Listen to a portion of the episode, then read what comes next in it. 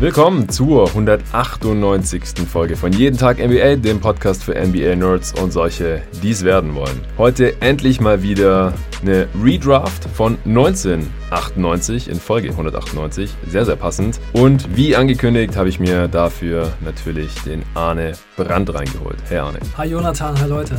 Ja, freut mich, dass es klappt. Wir haben da jetzt schon seit Monaten drüber gesprochen eigentlich, dass wir endlich mal eine Redraft machen wollen. War auch schnell klar, dass wir eine über die 90er Jahre machen wollen oder aus den 90er Jahren. Wir haben uns dann auf die 98er Class geeinigt. Ein ziemlich legendärer Jahrgang. In der Spitze jetzt nicht so super tief wie zum Beispiel die 96er Draft oder die 2003er, 2008er, andere Redrafts, die ich hier schon gemacht hatte. Die meisten mit Nico, die 96er ja mit Hassan. Also falls euch die Folge heute gefällt und ihr die anderen Redrafts noch nicht gehört habt, dann checkt die gerne aus. Heute zum ersten Mal Arne am Start. Ich denke wahrscheinlich nicht unsere letzte Redraft. Ich bin sehr, sehr gespannt. Du hast mir auch immer Feedback gegeben gehabt zu den anderen Redrafts. Und wir peilen so 20 Picks an, weil die Class ist eigentlich schon ziemlich tief. Und äh, schauen wir mal, wie weit wir kommen. Die Folge heute wird wieder von Performance gesponsert. Sporttaschenhersteller hier aus Berlin. Ich habe ja auch schon eine verlost, die ist jetzt heute beim glücklichen Gewinner angekommen. Äh, zumindest hat er heute das dann auf Twitter gepostet. Die Tasche ist nach wie vor sehr, sehr empfehlenswert. Ich habe selber auch eine und dazu gibt es noch ein paar mehr Infos, wie ihr das Ding auch sehr viel günstiger bekommen könnt. Ungefähr in der Mitte dieser Folge. Ja, Arne, die NBA Draft von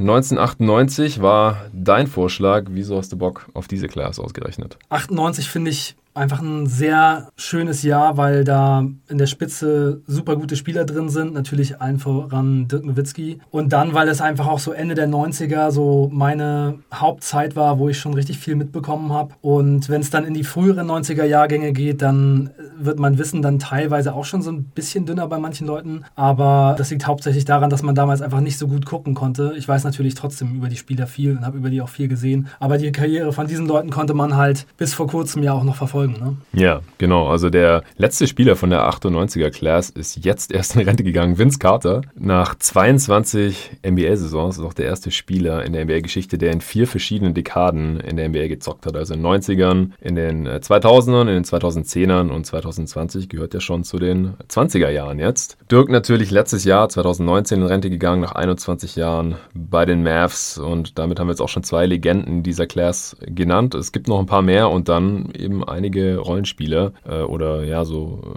Borderline, All-Stars und so, über die wir auch noch sprechen wollen. Definitiv. Ich finde es auch gut, dass ich eben mit dir so einen 90er-Experten hier drin habe, weil ich hatte das ja bei der 96er-Klasse auch schon gesagt, oder das war auch der Grund, wieso ich die erste Class mit Nico, warum das die 2003er war, weil ich ja erst so 2003 mich wirklich intensiv mit der NBA angefangen habe zu beschäftigen.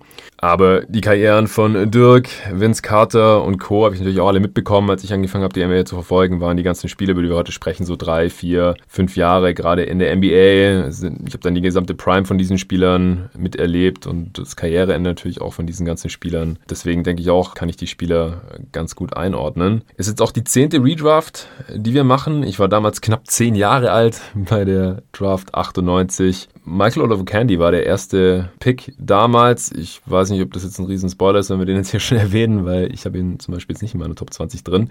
Und es war der letzte First Pick, der von einem Mid-Major College kam, also von einem äh, kleineren College, University of the Pacific. Wer kennt's nicht? Außerdem war der Lockout damals eigentlich schon klar, der dann äh, folgte. Also die Draft war wie immer im Juni und ab 1. Juli, wo dann ja normalerweise die Free Agency beginnt, war dann Lockout. Also kennen vielleicht die jüngeren Hörer von uns auch nicht mehr, weil der letzte Lockout ist jetzt auch schon ein paar Jährchen her. 2011 war der ja. Deswegen war die Rookie-Saison von diesen Spielern dann auch verkürzt und hat sich eben ewig hingezogen, bis die NBA dann wieder weiterging. Wir haben zwei Finals-MVPs drin, drei Spieler, die es ins All-NBA-Team geschafft haben, fünf All-Stars. Also wie gesagt, in der Spitze hatten wir schon krassere Jahrgänge, aber halt sehr viele gute Rollenspieler mit langen Karrieren. Bast an eins eben und dann noch ja, so zwei, drei weitere in der Lottery. Das ist einigermaßen normal, denke ich. Wie siehst du denn jetzt so den Jahrgang von 98 im Vergleich? Ja, also erstmal zu Ulo Vukandi. Ich habe damals bei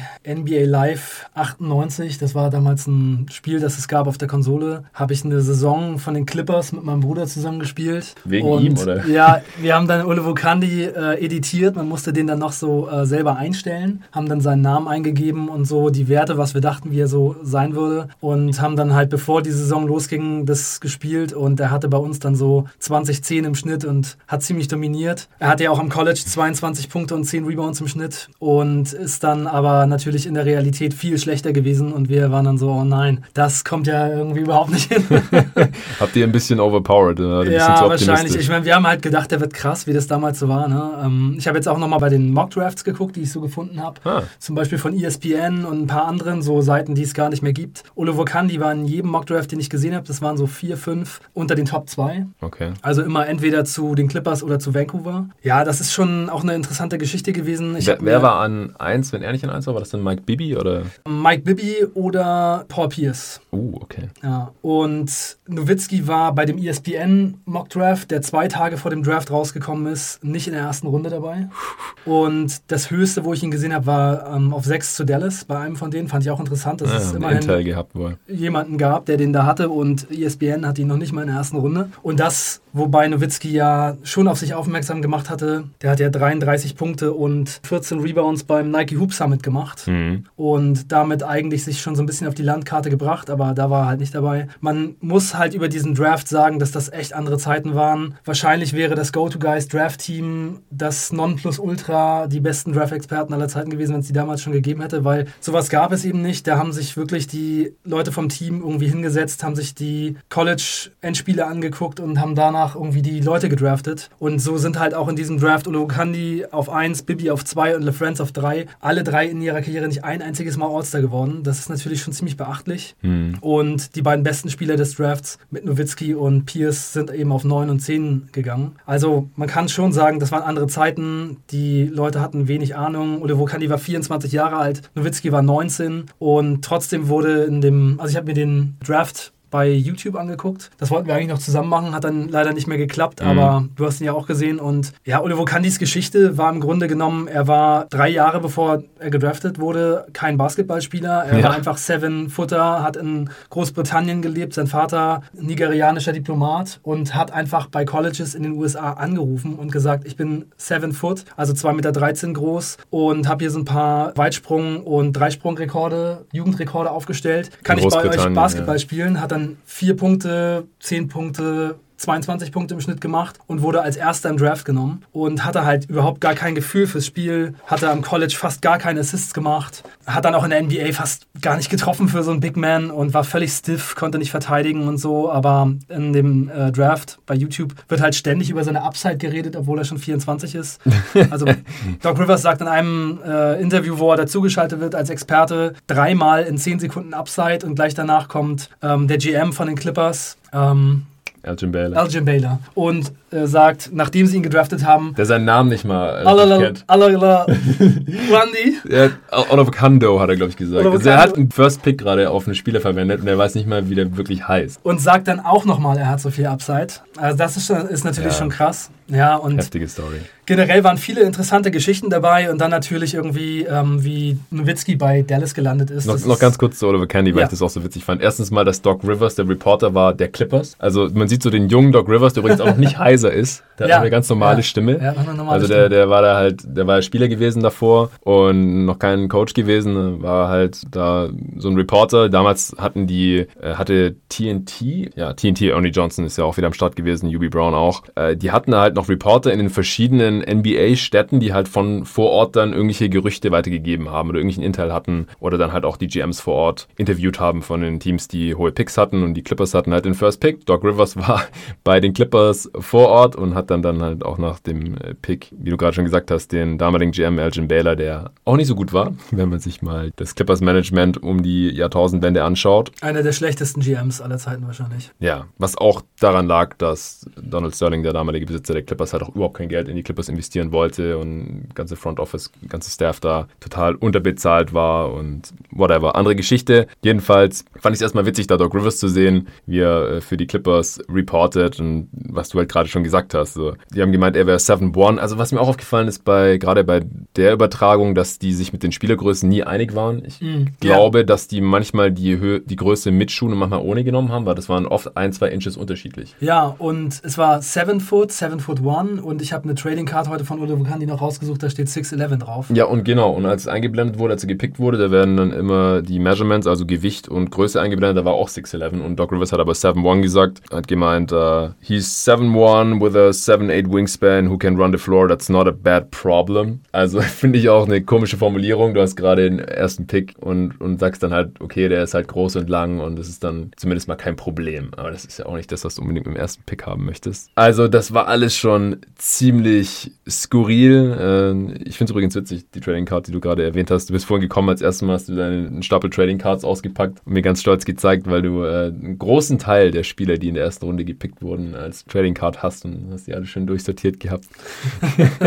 Heute nochmal kurz rausgesucht, die Leute. Ja, sehr nice. Ja, also Olivo Kandi galt als ziemlich sicherer First Pick, auch bevor der Pick gemacht wurde, waren sich eigentlich schon relativ sicher, dass er genommen wird, was im Nachhinein das Ganze halt noch ein bisschen skurriler macht, weil er halt so ein Riesenbast war. Ja, und dann die Geschichte des Drafts ist natürlich, wie die Dallas Mavericks an Dirk Nowitzki rangekommen sind. Die haben vorher, wie gesagt, beim Hoop Summit, das war, das fand in San Antonio statt und ähm, die Trainingseinheiten von Dirk Nowitzkis Euro-Team, also es war halt europäische Talente gegen USA-Talente und wie gesagt, in mhm. dem Spiel hat Nowitzki 33 Punkte und 14 Rebounds gemacht. In, in gar nicht so viel Minuten Spielzeit, glaube ich auch. Ja, also war irgendwie mega oft an der Freiwurflinie, ich glaube 14 Mal an der Freiwurflinie mhm. auch oder so. Die Dallas Mavericks, also die, das Team hat in der Trainingshalle von den Dallas Mavericks trainiert und Donnie Nelson hatte Dirk Nowitzki vorher schon auf dem Zettel und Don Nelson hatte ihn noch nie spielen sehen. Und dann konnten aber die Dallas Mavericks sich dieses Training von Dirk Nowitzki halt angucken und konnten ihn sehen und die waren so überzeugt von ihm, dass sie ihn darum gebeten haben, bei dem Spiel gar nicht mitzuspielen.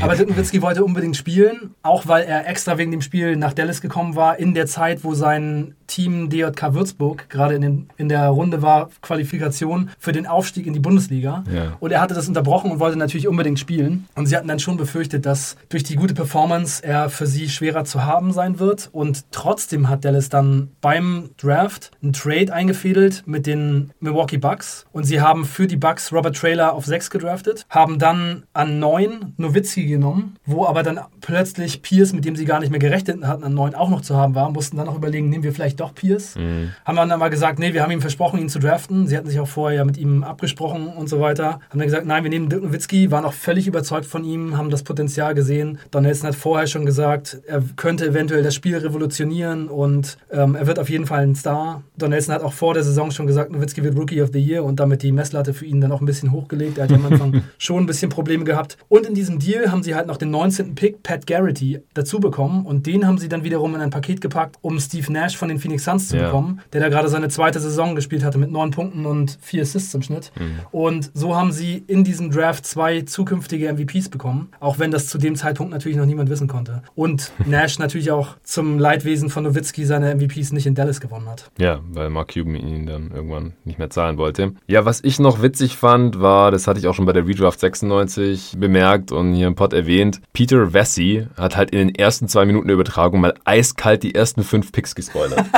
der hat halt echt korrekt ja. vorhergesagt, welches Team welchen Spieler nehmen wird bei allen fünf Picks. Ja, Nur, dass halt diesen Carter-Jameson-Deal, äh, den es dann gab, dass, also er wusste, welcher Spieler bei welchem Team landen wird. Die haben ja quasi an Picks getauscht, äh, noch mit Cash. Das hat er da noch nicht gewusst, aber das hat er dann später noch nachgereicht quasi. Genau, er hat es direkt nachdem Carter gedraftet wurde, dann bekannt gegeben und dann haben sie direkt vor dem sechsten Pick vor laufender Kamera die Hüte getauscht. Ja, stimmt, genau. Die wurden dann äh, gleichzeitig interviewt, weil die halt an 54 ja, gedraftet Peter Vessi war der Woj der 90er anscheinend. Ja, komplett. Ja.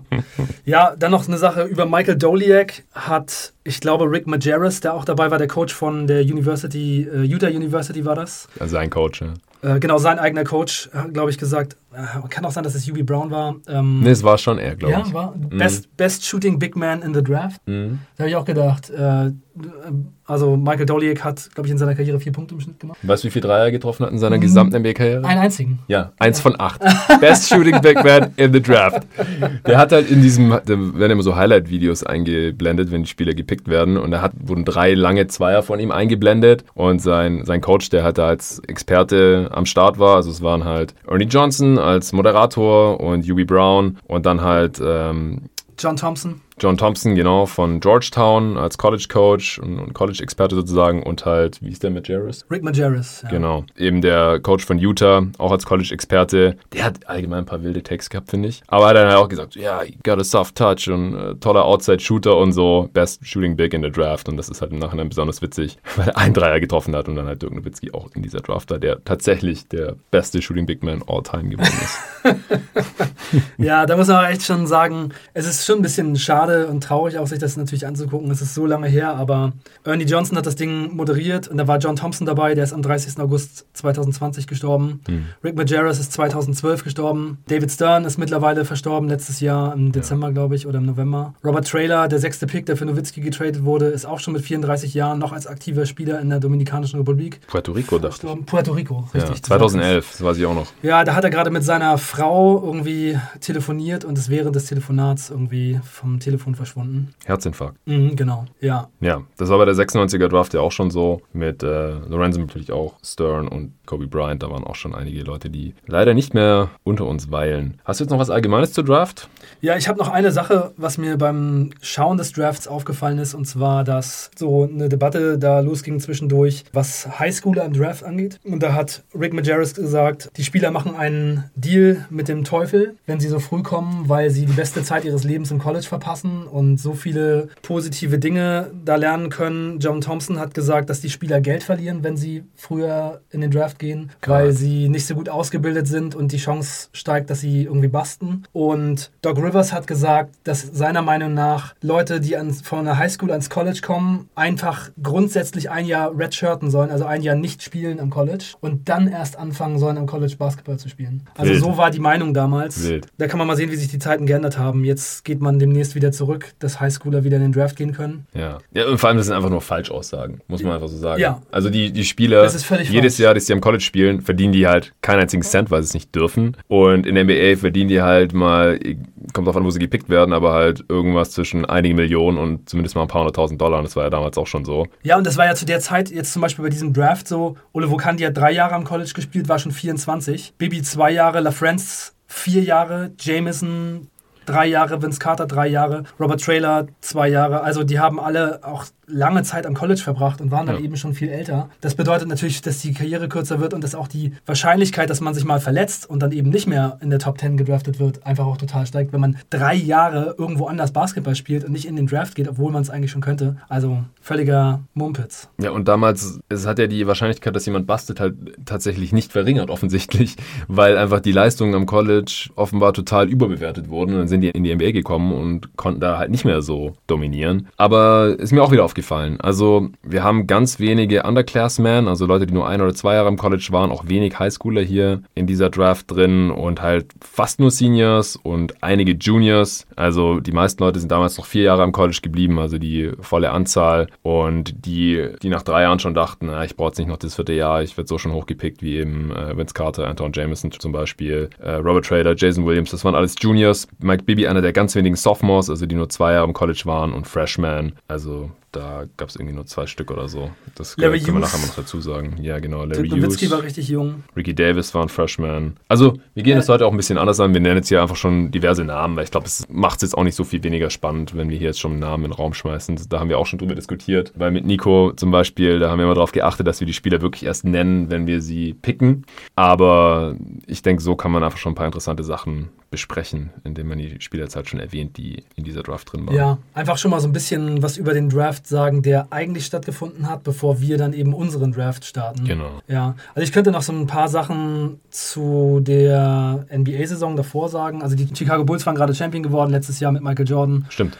Die hatten 62 Spiele gewonnen. Jordan hat dann seine Karriere beendet. Dann kam halt der Lockout, was unter anderem ja auch an Michael Jordan lag. Das hatten wir ja auch im letzten Pod, den wir zusammen gemacht haben, besprochen. So die Zeit, dass Michael Jordan halt so so viel vom Salary Cup verdienen konnte und so weiter. Das wurde halt in diesen Verhandlungen, die dann stattgefunden haben, in diesem Lockout wurde das geändert. Mhm. Also es wurden dann eben zum ersten Mal Grenzen eingeführt, was Spieler verdienen können und so. Da wurden ziemlich viele Sachen geändert, auch ähm, nochmal die Rookie-Gehälter angepasst und sowas da gab es halt vorher auch so Sachen, dass zum Beispiel Chris Webber so ein 15 Jahre Rookie-Deal unterschrieben hat und so. Mhm. Sowas wurde, ging dann halt auch nicht mehr. Und dann nochmal zu, zu der College-Saison. Ganz kurz noch, du hast dich letztes Mal nach der Aufnahme aufgeregt, dass du nicht gesagt hast, wie lange es gebraucht hat, bis ein Spieler wieder so viel in einer Saison verdient hat wie Michael Jordan 97, 98. Ja, genau. Äh, er hatte ja 33 Millionen Dollar verdient, ja. ähm, 97, 98 und der nächste Spieler oder die beiden nächsten Spieler, die so viel verdient hatten, war glaube ich 17, 18 LeBron James und Stephen Curry.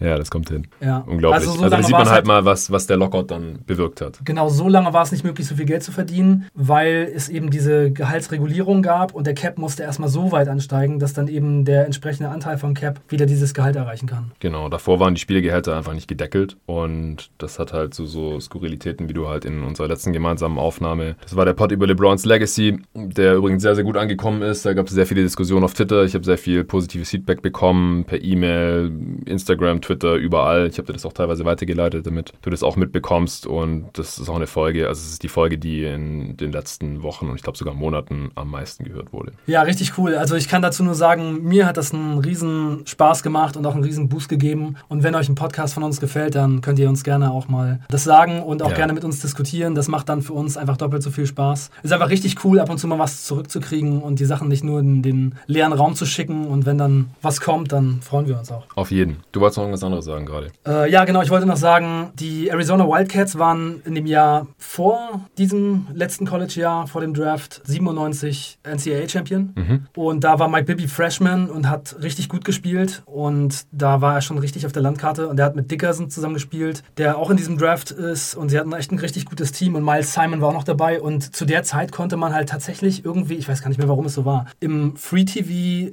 NBC gucken. Und die haben die College-Spiele übertragen. Hier in Deutschland. In Deutschland, mhm. genau. Und ich habe halt dann die ganzen Jahre davor auch so Marcus Camby bei UMass und so gesehen und hm. äh, halt ziemlich viele gute Spieler, die dann in den 90ern so kamen, halt vorher auch im College schon spielen sehen. Mike Bibby halt auch. Da war ich in Berlin bei einer Freundin von meinen Eltern zu Besuch und dann habe ich das Finale geguckt und da hat Miles Simon 32 Punkte gemacht und ich dachte, Miles Simon wird ein Star in der NBA. Der ist auch in diesem Draft in der zweiten Runde, hat aber nur eine Saison in der NBA gespielt. Mike Bibby war ein anderer guter und der hat es dann halt auf den zweiten Draft Draft-Pick geschafft. Mhm. In dem Jahr danach haben die Arizona Wildcats waren sie im Final Four, haben aber vorm Finale schon verloren, aber trotzdem war das eine sehr, sehr gute NCAA-Truppe. Und dann eben Jameson war National Player of the Year. Die North Carolina Tar Heels hatten auch ein richtig gutes Team mit Vince Carter und Jameson in einem Team und dazu noch Shamont Williams, der auch gedraftet wurde in diesem Draft, also drei Leute in der ersten Runde. Und Ademola Okulaja war auch noch dabei. Und letztes Jahr, als so die Go-To-Guys-Jungs zu Besuch waren in Berlin und wir zocken gegangen sind, da waren wir im Hangar Tempelhof und ja. haben da auf einem richtig coolen Court zusammen Basketball gespielt. Und als wir so halb durch waren, kam Ademola Okulaja und hat mitgezockt.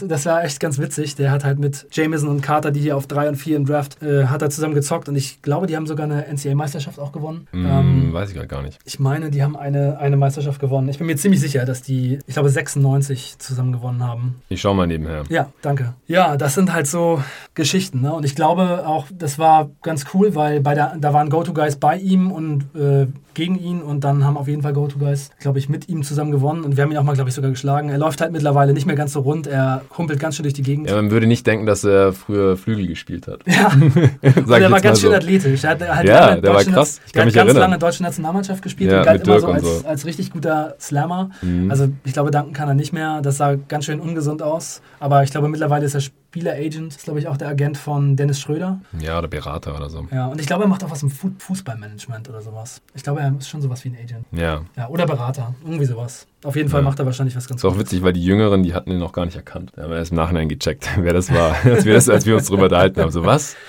Ja, ja, der hat mal in der NBA gespielt, oder war, was war das, Preseason, glaube ich. Ja, Preseason bei den ja. Philadelphia 76ers war. Ja, ich glaube bei den Jazz auch. Ja. Ja, das war auf jeden Fall witzig. Und der hat halt mit zwei Dudes, die hier äh, ziemlich hoch gedraftet wurden, 98, äh, zusammen gespielt. Und er war wirklich so auch Starting Five und ich glaube viertbester Scorer, halt nach Carter. Da hatte Jameson 22 Punkte im Schnitt, Carter 15, Shimon Williams 17 und Ogulaja hatte, glaube ich, so 8 oder 9 im Schnitt. Sind die mal Champion geworden? Äh, 93. Na, das war davor. Das war davor, ja. Ja, aber die waren auf jeden Fall öfter im Final Four und richtig gut dabei zu der Zeit. Ja, 97 Arizona, 98 dann Kentucky gegen Utah. Okay. Gut, dann würde ich sagen, schreiten wir zur Tat, äh, nochmal für die Hörer, die noch keinen Redraft gehört haben. Übrigens, was mir aufgefallen ist, du sagst der Draft, ich sag die Draft. Äh, ist einfach so, weil wir uns da bei gotoguys.de irgendwann mal drauf geeinigt haben, weil es ist ja die Talentauswahl und wenn man nicht weiß, welcher Artikel es ist, dann nimmt man halt meistens äh, den, das deutsche Wort oder das deutsche Pendant dazu hat. Aber ich weiß, dass sehr, sehr viele der Draft sagen und es halt auch in verschiedenen Magazinen und so schon seit Jahren genutzt wird und deswegen etabliert. Das ist beides richtig oder keins von beiden falsch, theoretisch. Ich habe mir halt die angewöhnt, du der. Äh, nicht, dass die Hörer da verwirrt sind.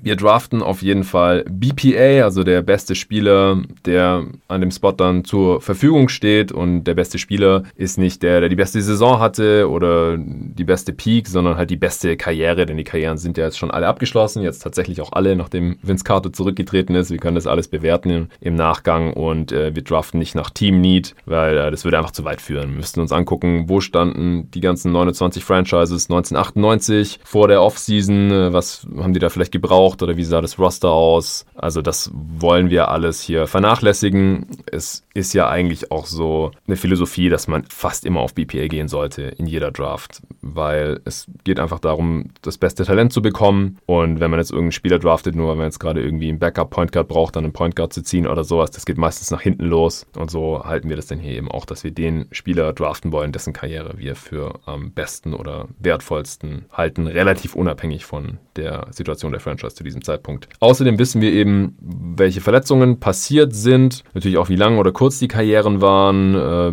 wir wissen, wer verletzungsanfällig war und das fließt dann natürlich auch mit ein, weil wir jetzt nicht im Nachhinein irgendwie sagen, wir lassen nur die Spiele zählen, die der Spieler zur Verfügung stand. Das müssen wir ja irgendwie mit berücksichtigen auf jeden Fall. Wir haben beide Big Boards vorbereitet. Ich bin gespannt, inwiefern die sich die unterscheiden. Ähm, Arne ist, wie gesagt, ein bisschen tiefer in den 90ern drin, deswegen bin ich jetzt besonders gespannt. Und als Gast bekommst du auch den ersten Pick und ich kann mir schon sehr gut denken, wen du da nimmst. Damals die LA Clippers äh, wäre bestimmt alles auch ganz anders gekommen, wenn die hier den Dude gezogen hätten, den du jetzt nimmst. Ja, aber dann diese Karriere gehabt hätte. Aber ich nehme natürlich Dirk Nowitzki, eine unglaubliche Karriere. Dirk Nowitzki ist einer der 15 besten Spieler aller Zeiten Hmm. Er ist der zweitbeste Nicht-Amerikaner nach Hakim Olajuwon. Er ist der beste Europäer aller Zeiten. Er ist einer der Top 5 Forwards aller Zeiten. Er war viermal im All-NBA First Team, fünfmal Second Team, dreimal Third Team, 14 Mal All-Star. Das haben nur sechs andere Leute in ihrer Karriere geschafft. 2011 Champ, einmal noch Finals, dann Finals MVP natürlich. Er ist der sechste bei den All-Time gemachten Punkten mit 31.560. Hat auch über 11.000 Rebounds geholt, fast so viele wie Dennis Rodman. Top Rebounder in dieser Class auch. Zwar nur 7,5 im Schnitt über die Karriere, aber es gab auch niemanden, der jetzt mehr geholt hat. Ja, er hatte in seiner gesamten Karriere in 21 Jahren nur vier All-Star-Teammates, trotzdem elfmal in Folge 50 Siege oder mehr. Er hat dreimal in seiner Karriere seine Teams zu 60 Siegen geführt, 67 Spiele gewonnen in einem Jahr, als Josh Howard sein bester Teammate war. Er hat LeBron James und Wade und Bosch im Finale geschlagen. Er hat ja. in seiner Prime Tim Duncan in Spiel 7 in San Antonio geschlagen und dabei das entscheidende Play gemacht. Äh, es gibt nur drei andere Spieler, die in ihrer Karriere in den Playoffs 25 und 10 10 im Schnitt haben und das sind Bob Pettit, Hakim Olajuwon und Elgin Baylor. Und jeder liebt Dirk Nowitzki. Er ist einer der sympathischsten Typen, die es je gab und natürlich auch der beste deutsche Spieler, den es äh, je gab. Ist auf die Playoffs gerade bezogen, oder? Die 25, ja, genau. Ja, genau. 25-10 Playoff Career. Ich ja. glaube, ich habe es auch gesagt. Ja, habe ich vielleicht überhört.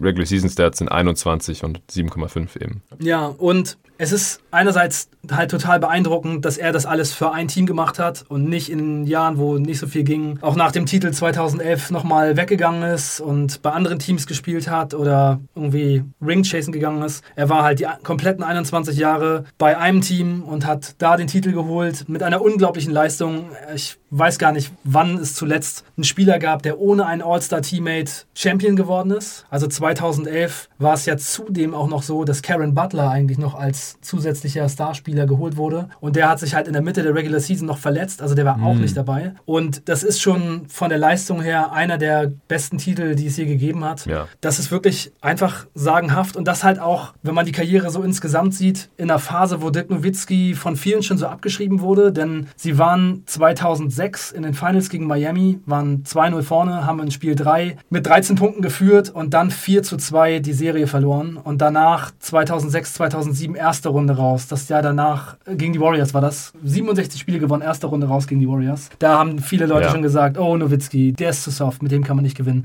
Das Jahr danach erste Runde raus gegen die Hornets. Dann nochmal zweite Runde geschafft gegen Denver mit Carmelo Anthony, 4-1 rausgeflogen. Das Jahr danach, 2009, 10, wieder erste Runde raus. Da haben die meisten Leute gesagt, pff, das wird nichts mehr, Mhm. die Prime geht dem Ende entgegen, Nowitzki ist zu soft. Und dann 10, 11, als die Heat zusammenkommen und es dieses Superteam gibt, da haben wahrscheinlich viele, vielleicht sogar Nowitzki selbst gedacht, wie sollen wir jetzt noch die Championship holen? Da haben die ja bei dieser Pressekonferenz die Heatles gesagt, wir gewinnen nicht 1, nicht 2, nicht 3, nicht 4, nicht 5, nicht 6, nicht 7, nicht 8. Und dann kommen die Dallas Mavericks und hauen erst die Lakers, den Vorjahreschamp, 4 zu 0 weg und gewinnen dann gegen OKC mit einer unglaublichen Performance von Dirk Nowitzki. Ja. Gewinnen dann das Finale gegen die Heat 4 zu 2 und Nowitzki ist Champion. Und wenn man dieses Jahr rausnehmen würde, dann würde er bestimmt anders gesehen werden. Aber das war halt super, super wichtig für seine Karriere, für seine Legacy, für die Art und Weise, wie er gesehen wird. Im Book of Basketball von Bill Simmons von 2009 kam, glaube ich, das erste, die erste Edition raus. Da ist Nowitzki auf Platz 39 in dieser Pyramide, die er macht bei Mhm. All-Time Players. Und jetzt mittlerweile hat er ihn halt in die Top 15 reingepackt, was halt auch an diesem Titel liegt. Und das gibt es halt nicht so oft, dass jemand immer bei einem Team bleibt und dann da einen Titel gewinnt. Da gibt es nur sechs Spieler, die ihre Karriere bei einem Team verbracht haben und einen Titel gewonnen haben, die 15 Jahre mindestens bei einer Franchise waren und da gehört Nowitzki dazu und hat dann sogar 21 draus gemacht. Ja. Also eine unglaubliche Karriere von Dirk Nowitzki. Ja, und vor allem natürlich für uns hier in Deutschland nicht ganz unerheblich. Hatte gestern erst wieder ein Gespräch mit jemandem, der sich überhaupt nicht mit der NBA auskennt oder mit Basketball, aber der auch gemeint hat, ja, Nowitzki hat halt schon äh, nochmal für so einen Boom gesorgt hier in Deutschland und halt auch in dieser Class. Also gar keine Frage, dass er der erste Pick ist. Das, obwohl es ja nochmal ein Finals MVP gibt hier. Also mit Paul Pierce. Nowitzkis Karriere war einfach nochmal ein gutes Stück besser als die von Pierce. Er ist der Topscorer in dieser Class mit 20,7 Punkten pro Spiel. Das ist ein Punkt mehr als Pierce.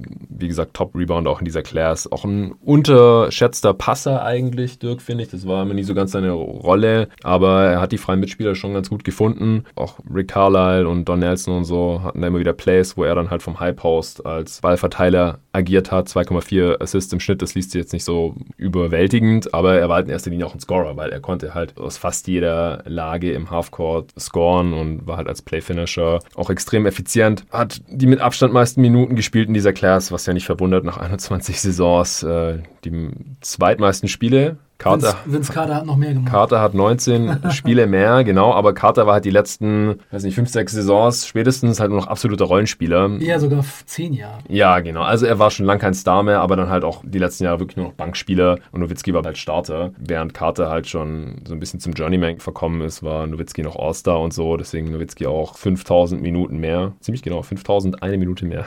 Ja, Nowitzki ist von 1522 Spielen 62 nicht gestartet. Und davon waren Wahrscheinlich alle am 31, Anfang, oder? 31 in seiner letzten Saison und der Ah, ja. Rest in seiner ersten. Hm.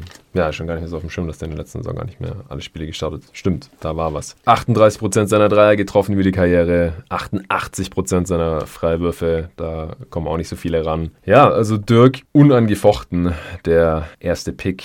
116er Offensivrating über die Karriere. Weiß nicht, ob es jemanden gibt, der noch ein besseres hat in der Class. Also mir ist bei der Recherche, zumindest jetzt aus dem Kopf, ist mir keiner aufgefallen. Und das halt bei dem Volumen. Also er hat die meisten Punkte in dieser Class und am effizientesten ist der effizienteste Scorer in dieser Class. Und das ist halt eine Kombination. Das ist All-Time-Level, absoluter Superstar. Paul Pierce hat ein 109er Offensivrating. Zum Beispiel. Und das war damals ja auch überdurchschnittlich. Also für diese Karriere ist so alles um die 105 äh, rum oder sogar ein bisschen niedriger bei einer Draftklasse aus den 90ern ist so Durchschnitt. Also alles drüber ist überdurchschnittlich. Pierce, noch Carter, Jameson und so, die bewegen sich alle in dem Bereich. Die anderen guten Scorer in dieser Class. Aber Nowitzki 116 ist halt nochmal zwei Hausnummern drüber. Das ist, da könnte er heute noch mithalten, wo halt die Liga und die ganzen Superstars halt nochmal deutlich effizienter geworden sind. Und in seinen besten Jahren, 2005, 6, äh, 7 so, da war der über 120 und es ist halt, damals wie gesagt, war das durchschnittliche Offensivrating so 105 ungefähr und da war der halt mal locker flockig 18 Punkte drüber. Unglaublich. Ich sage, ich hätte noch, noch mehr werfen müssen damals. Ja, aber das geht vielen Stars, die richtig gut geworfen haben in der Zeit. So Steve Nash hat nach seiner Karriere auch gesagt, er hätte viel mehr werfen müssen in seinen guten Jahren. Ja, aber der, der hat ja wirklich auch nicht mal 20 Punkte pro Spiel gemacht. Also da war Dirk ja schon deutlich drüber. Aber eigentlich hätte er wahrscheinlich eher so Richtung 30 machen sollen, anstatt halt so 25, die er damals so im Schnitt gemacht hat.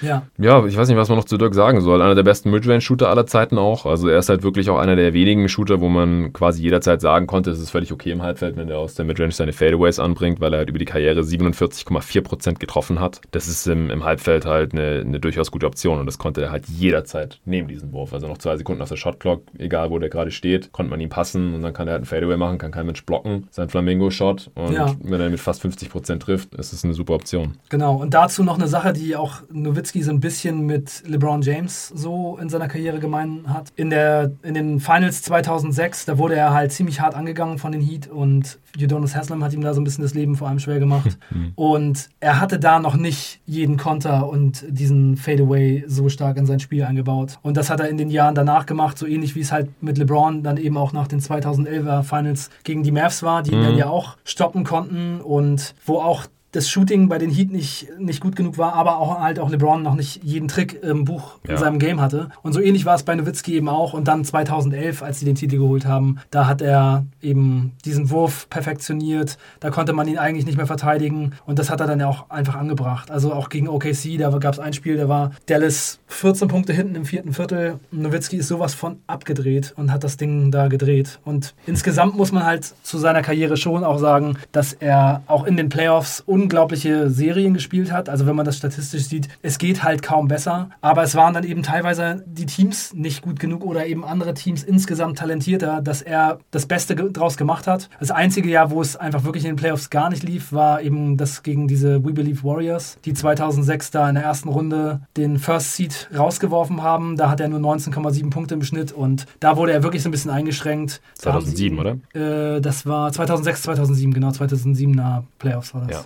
38% Field Goal, 21% Dreier, 42 Zweier und nur 19,7 Punkte im Schnitt. Und da haben sie ihn halt viel mit kleineren Verteidigern verteidigt. Steven Jackson und Al Harrington und so weiter. Und die, die haben ihm da echt das Leben schwer gemacht. Und da hatte er noch nicht die Möglichkeit, das so zu bestrafen, wie er es dann in, in späteren Jahren gemacht hat. Und teilweise hatte er eben auch mal so ein bisschen Pech. Ne? Es gab in seiner dritten Saison schon mit Nash noch zusammen einen Run, wo sie schon bis ins Western Conference Final gekommen sind. Und da hat er sich im dritten Spiel nach 40 Minuten Minuten das Knie verdreht und konnte nicht mehr weiterspielen. Mhm. Die Serie wurde verloren und San Antonio ist Champion geworden. Da wäre vielleicht auch schon mehr drin gewesen. Und die Playoffs habe ich damals auch schon geguckt und habe mich so geärgert, dass Nowitzki sich verletzt hat. Und danach wollte Mark Cuban, dass Nowitzki weiterspielt. Und Don Nelson hat gesagt, no way, er ist raus, das war's. Wir setzen nicht seine Karriere aufs Spiel. Und Nowitzki hat halt auch hinterher dann immer dazu gesagt, dass es gut war, dass es richtig war, dass er nicht spielen konnte. Die Ärzte haben zwar gesagt, dass er, er kann spielen, aber es wäre wahrscheinlich zu gefährlich gewesen. Dann in dem Jahr danach ist Dallas gegen Sacramento in fünf Spielen in der ersten Runde rausgeflogen. Mhm. Und Steve Nash hat eine ganz schwache Serie gespielt. Mike Bibby hat ihn da so ein bisschen vorgeführt geführt.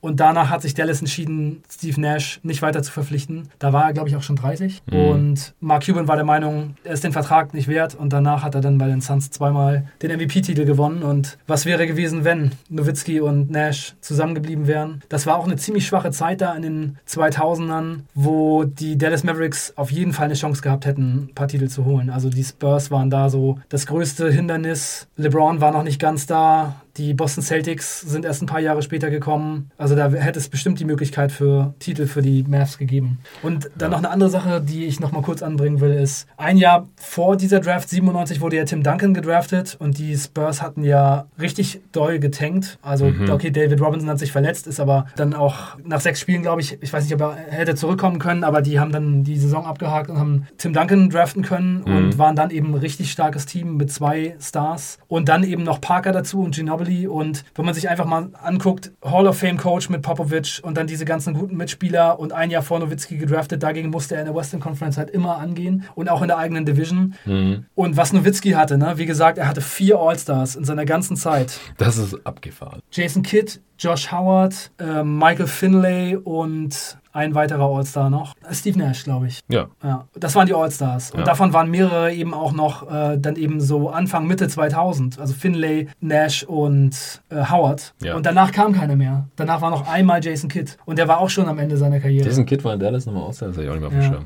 Naja, jedenfalls waren das die besten Mitspieler, die er hatte. Also, und dafür ist die Karriere schon unglaublich gut gelaufen, wenn man sich dann eben anguckt, was andere Leute zu der Zeit auch für Teams hatten. Und ja, aber es zeigt sich dann natürlich auch, ne? Nowitzki war 15 Mal in den Playoffs, 8 Mal in der ersten Runde raus, 4 Mal in der zweiten Runde raus, einmal Western Conference Finals, einmal Finals verloren und einmal Champ. Also das ist schon auch ein bisschen enttäuschend einfach für so einen guten Spieler. Wenn man sich dann eben vorstellt, er hätte Popovic gehabt und Parker und Ginobili und Kawhi sogar dann auch nochmal bei Mhm. Tim Duncan, Mhm. der hatte schon eine Menge mehr Talent. Da ist die Debatte doch schon auch äh, eine, die man führen muss, ob nicht Nowitzki mit dem gleichen Talent um sich herum das Gleiche draus gemacht hätte oder vielleicht sogar mehr. Ja, ich denke, das muss man halt auch Mark Cuban leider ein bisschen anlassen oder dem Management, dass die es nie so richtig hinbekommen haben, einen konstanten Contender um Dirk Nowitzki zu basteln. Also da gab es immer schon sehr viel Kaderfluktuation und halt auch Fits, die nicht so gepasst haben. Äh, als ich mir Anton Jamisons Karriere nochmal angeschaut habe, habe ich auch gedacht, so, ey, der hat in Dallas gespielt mit Nowitzki und Antoine Walker zusammen. So, was ist das denn? Also offensiv war das ein sehr geiles Team, Ja. aber defensiv haben die natürlich überhaupt niemanden verteidigt bekommen, weil man quasi drei defensiv unterdurchschnittliche Forwards da im, im Frontcourt unterbringen musste. Jameson war ja dann Sixth Man.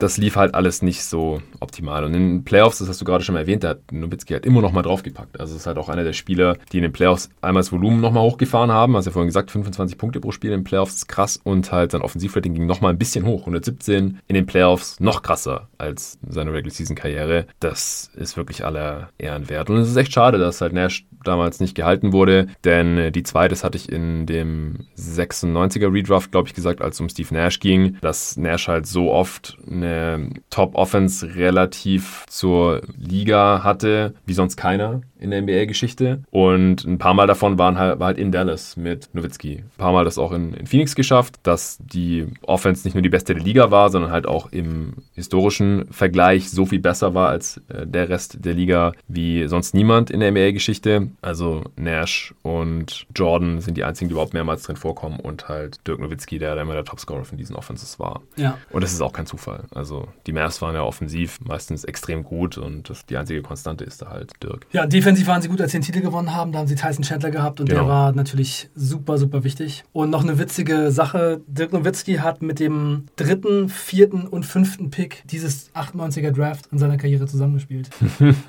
Stimmt. Er hat mit Jameson zusammengespielt, 2003, 2004, wo sie übrigens 52 Spiele gewonnen haben. Und Jameson war Best Six Man. Ja. Der hatte 14,8 Punkte im Schnitt. Und sie hatten aber 52 Siege in der Saison davor, hatten sie 60. Noch mit Van Axel und Raffler Friends. Genau, Raffler Friends hat da, äh, das war der dritte Pick, mit dem hat er auch zusammengespielt.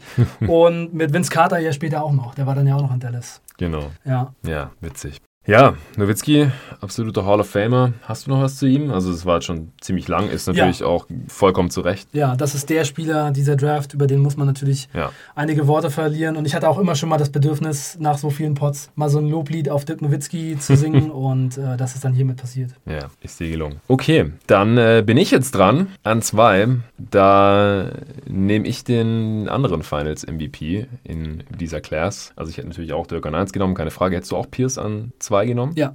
Ja, ich denke, das ist auch relativ konkurrenzlos. Also, bevor ich nochmal ein bisschen in die Recherche eingetaucht bin, in dieser Class, hatte ich kurz überlegt, ja, Vince Carter vielleicht, aber nee. Also, Pierce war individuell der bessere Spieler als Carter und die Playoff-Erfolge und auch die Rolle, die Pierce da in seinen Teams gespielt hat, das ist eigentlich überhaupt kein Vergleich. Pierce hatte auch eine sehr lange Karriere, also auch ein sehr langer Peak, wurde damals von Boston gedraftet, ja erst an 10, er war auch an 2 schon im Gespräch. Wie gesagt, Oliver Candy war eigentlich so Consensus First Pick. Danach hätte eigentlich schon Pierce kommen können und bei der Übertragung, da wurde auch immer wieder gesagt, oh, Pierce rutscht hier runter und sitzt Hm. hier schon länger, als er dachte. Thema, ja. Genau, das war so das Thema. Sein Teamkollege, Ref LaFrance von Kansas, der wurde schon an 3 genommen. Im Nachhinein natürlich auch der falsche Spieler von Kansas da an 3 weggegangen, denn LaFrance hat jetzt nicht so die illustre Karriere. Ja, LeFrance hatte am College bei Kansas 19 Punkte, 10 Rebounds in seinem vierten Jahr im Schnitt. Und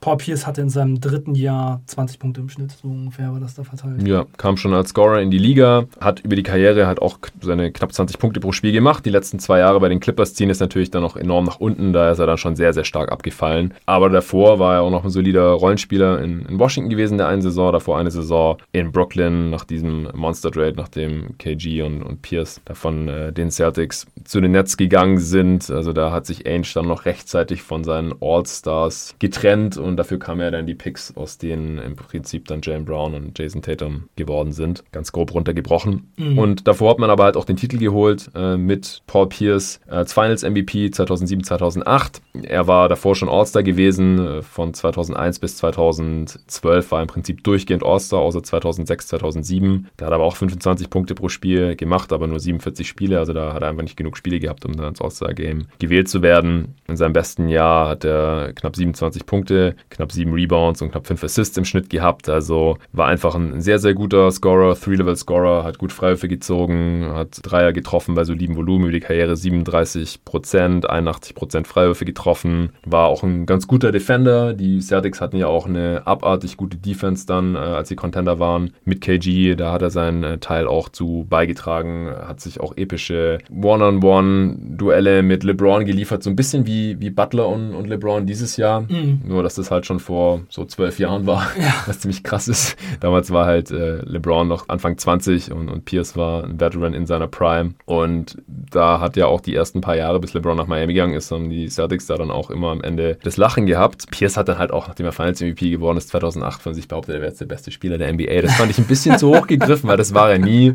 Aber in seinen besten Jahren war er schon Top-10-Spieler, würde ich behaupten. Also einfach ein Spieler mit sehr wenig Lücken in seinem Spiel, also vor allem in seiner Prime, da konnte der eigentlich alles auf einem soliden bis sehr, sehr guten Level. Und du hast ja vorhin schon gesagt, er war jetzt halt nie so eine Effizienzbestie wie Nowitzki über die Karriere Offensivrating von 109, aber in seinen besten Jahren hat er halt auch so 115 gehabt, 112, 114, was halt gerade für die damaligen Verhältnisse auch schon extrem stark war. Ja, ja er war zehnmal All-Star, er war im All-NBA Second Team 2009. Das ist schon äh, natürlich interessant von sich selbst zu behaupten, dass man der beste Spieler der NBA ist, ja. wenn man nie im All-NBA First Team war, dreimal im Third Team war noch. Hm. Und ja, seine Karriere ist auf jeden Fall so in unterschiedliche Phasen eingeteilt, äh, würde ich mal sagen. Mhm. Denn als er gedraftet wurde, da waren die Celtics gar nicht so schlecht, hatten 36 Siege in der Saison, bevor er gedraftet wurde. Und dann hatten die auch ein ganz okayes Team, aber sind halt wirklich bis 2008 erstmal eine Zeit lang so ein bisschen besser geworden. Dann aber mit Doc Rivers als Coach nochmal richtig schlecht. Also die waren ja das, ich glaube, eines der schlechtesten Teams, wenn nicht sogar das schlechteste der Liga. 2006, 2007 haben nur 24 Spiele gewonnen. Ja, da wo er nur 47 Spiele gemacht hat. Genau, aber das war schon eine, insgesamt auch die Jahre davor recht schwache Phase. 45 Siege, 33 Siege, 24 Siege und dann kamen halt Garnett und äh, Ray Allen dazu. Ja, Paul Pierce Karriere muss man halt auch dann eben so sehen, dass es immer eine entscheidende Sache auch ist, in was für Teams man spielt und was für Umstände da sind. Also wenn nicht diese krasse Phase mit Garnett und Ray Allen noch kommt, dann sieht seine Karriere halt auch einfach ganz anders aus, ne? Ja, also er ist lang nicht auf dem Niveau von Nowitzki, ja. der halt auch, wie du sagst, kaum mit Co-Stars immer wieder 60 Siege geholt hat, immer wieder tief in die Playoffs. Das war bei Pierce halt nicht so. Das hat er halt nicht geschafft, auf dem Niveau war er nicht, sondern da musste dann erst noch ein Garnett kommen, der schon mal MVP war, der dann Defensive Player of the Year war, mit Ray Allen, einer der besten Shooter der Liga-Geschichte, der auch Franchise-Player in seinen Teams davor war und so weiter. Und dann hat er halt erst einen Titel gewonnen und dann ist er Finals MVP geworden. Ja, also Nowitzki hat Teams zu 60 Siege-Teams gemacht. Also Nowitzki konnte halt schon als Star so ein Team einfach vom Level her richtig anheben, ja. während es bei allen anderen eben möglich war, dass man sie im Team hat, aber trotzdem nicht besonders viel gewinnt. Ja, um die Playoffs kämpfen muss irgendwie gerade diese Antoine Walker, Paul Pierce, Celtics, die waren halt immer so Erstrundenmaterial, kann ich mich noch erinnern. Genau, also ist es kein, kein Spieler, der so ein krasser Floor-Raiser ist wie jetzt ein Dirk Nowitzki. Ja, also Paul Pierce Teams waren 2001, 2 und 2002, 3 schon mal in der zweiten Runde und haben dann jeweils gegen die Nets verloren. Hm. Aber danach ging dann eben, wie gesagt, nicht mehr besonders viel. Ja, in, in Playoffs muss man halt auch dazu sagen, da hat Pierce im Schnitt nicht so performt wie in der Regular Season. Also er hatte halt schon diese epischen Schlachten und ist Champ geworden und so, aber es ist jetzt nicht wie bei Nowitzki, der halt in Playoffs noch mal eine Chip draufgelegt hat, sondern wie es das Pierce jetzt auch beileibe nicht der Einzige, aber in Playoffs ist halt seine Produktion ein bisschen nach unten gegangen. Ein bisschen weniger Punkte pro Spiel, ein bisschen ineffizienter, Offensivrating von 105 statt 109. Also er gehört nicht zu den Stars, die in den Playoffs immer garantiert noch eine Chip drauflegen konnten. Ja, definitiv. Hast du noch was zu Pierce? Mm, nee, das ist alles. Okay, dann bist du jetzt wieder dran. Also den zweiten Pick hatten damals die Vancouver Grizzlies übrigens. Äh, die Fans haben gejubelt, die Draft hat in Vancouver stattgefunden, by the way. Und die wollten auch Mike Bibby haben. Also die Crowd ist abgegangen, als David Stern da den Pick verkündet hat. Ich weiß nicht, ob die sich genauso über Paul Pierce gefreut hätten, der ja auch an zwei im, im Gespräch war. Im Nachhinein wäre natürlich die sehr viel bessere Wahl gewesen. Die Grizzlies waren ja auch richtig schlecht noch zu dem Zeitpunkt, konnten sich ja dann im Endeffekt auch nicht in Vancouver halten, sind dann nach Memphis umgezogen, noch ein paar Jahre später. Also ich denke, mit Pierce wären natürlich damals deutlich besser gefahren. Ich weiß nicht, ob sie dann in Vancouver verblieben wären, aber dass die Celtics mit Pierce immerhin ein paar Jahre da immer um die erste, zweite Playoff-Runde gespielt haben, das äh, hätte den Grizzlies sicherlich auch einen, einen, kleinen Boost gegeben, wenn sie hier ihn genommen hätten statt Mike Bibi. Aber da äh, wollen wir uns jetzt nicht zu sehr drin verlieren. Deswegen kommen wir zum äh, dritten Pick. Du bist wieder dran. Den hatten damals die Denver Nuggets. Die haben in der Realität Rafe LaFrance genommen. Du hast ja gerade schon ein paar Worte zu ihm verloren. Vielleicht sprechen wir später nochmal über ihn. Wen nimmst du? Vince Carter. Ja, das ist, glaube ich, auch kein Hot Take hier. Nee. Achtmal All-Star, All-NBA Second Team 2001, All-NBA Third Team 2000. Rookie of the Year war 99 bei dieser Klasse auch schon eine ganz gute Leistung. Slam Dunk Champion 2000, einer der besten Slam Dunk Contests aller Zeiten. Auch Vince Carter, einer der besten In-Game Dunker aller Zeiten. Für viele sicherlich der beste. Also wer Vince Carter noch nicht spielen gesehen hat, zieht euch auf jeden Fall die Highlight-Tapes rein. Also in seiner Prime, weil ich glaube, spielen sehen konnte ja jetzt jeder, der jetzt gerade diesen Podcast anhört. Genau, genau. Halt bei den Hawks. In, in, in seiner Prime, ja, ja. Ja, also, also ganz kurz vielleicht. Ich weiß nicht, wer ist überhaupt noch im Gespräch als bester In-Game-Dunker aller Zeiten? Also bei der 2009er Draft Class, Black Griffin, da habe ich gesagt, das ist der beste Ingame-Dunker, den ich halt noch miterlebt habe, weil Vince Carter halt so die krassesten Dunks um die Jahrtausendwende oder er hatte in seiner zweiten Saison zum Beispiel 131 Dunks. Es ist einfach abnormal für, einen, für einen Guard oder für einen Flügelspieler. Wie würdest du ihn jetzt zum Beispiel im Vergleich mit Blake Griffin sehen? Weil du halt gerade gesagt hast, vielleicht einer der besten Ingame-Dunker aller Zeiten. Also ich finde Vince Carter sehr viel ästhetischer. Ja. Er ist einfach jemand, der unglaublich grazil aussieht in der Luft, der so viele verschiedene Dunks auch machen konnte. Bei ihm sind auch viele Dunks, wo gar kein Kontakt entsteht. Ja. Super, super schön. Er hängt in der Luft. Er hat so Reverse 360s gemacht und einfach verrückte Sachen, die niemand anderes machen konnte. Ja, es war einfach ästhetisch unglaublich ästhetisch und dann dazu eben auch noch diese Power Dunks. Also vielleicht der Dunk, den ich in der NBA-Geschichte am allerbesten finde, wenn ich jetzt einen auswählen müsste, ist sein In-Your-Face-Dunk über Alonso Morning, wo er den Ball nochmal so zurückzieht und ja. Das Ding da einfach reinstopft. Das war, als er schon bei den New Jersey Nets gespielt hat. Ja, also ich würde sagen, wer noch in Frage kommt, ist halt Michael Jordan. Michael mhm. Jordan ist einfach genauso, also ähnlich ästhetisch, auch diese Geschwindigkeit und diese Sprungkraft. Ähm, ich glaube, ich habe Michael Jordan in-game vielleicht noch leicht drüber. Ich finde, wenn es Carter hat mehr Highlight-Dunks als Jordan. Jordan hat da diese, weiß ich nicht, fünf oder zehn, die jeder kennt. Aber ich, bei Carter, da kannst du dir halt ein Tape angucken und, und weiß ich nicht, gibt vielleicht 20 oder 25 Dunks, wo dir echt die Kinnlade runterfällt. Ja, aber mein, bei Michael Jordan, wenn man da mal so ein bisschen tiefer gräbt, sind da auch noch viele Dunks, die einfach nicht so oft auftauchen. Mm, okay, also, das kann sein. Er hat auf jeden Fall auch ziemlich viele richtig, Hidden Gems. richtig krasse Dinger gemacht. Mm, ja, also die, ich würde sagen, Carter und Jordan vielleicht so auf einem Level. Ja, danach kommt wahrscheinlich erstmal längere Zeit nicht. Ich finde, Blake hat halt krassere Poster-Dunks oder Facial-Dunks gehabt als Carter auf jeden Fall. Ja, Blake Griffin ist wahrscheinlich der beste Facial-Dunker, würde ich mal sagen. Power-Dunker. Ja, einfach also so Leute reingestoppt völlig, über irgendwelche seven Leute völlig zerstören. Einfach richtig krass. Dwayne Wade kommt vielleicht noch in so eine Diskussion so ein bisschen mm. mit rein. Stimmt, da uns noch nicht mal die Highlights reingezogen. Ja, also Dwayne Wade hat auch ein paar richtig krasse Dinger. Und dazu kommt dann eben bei ihm noch, dass er so klein ist. Also zum Beispiel das Ding über Varejao, wo er den da unterm Kopf zusammenklappt wie so ein Stuhl. Ja.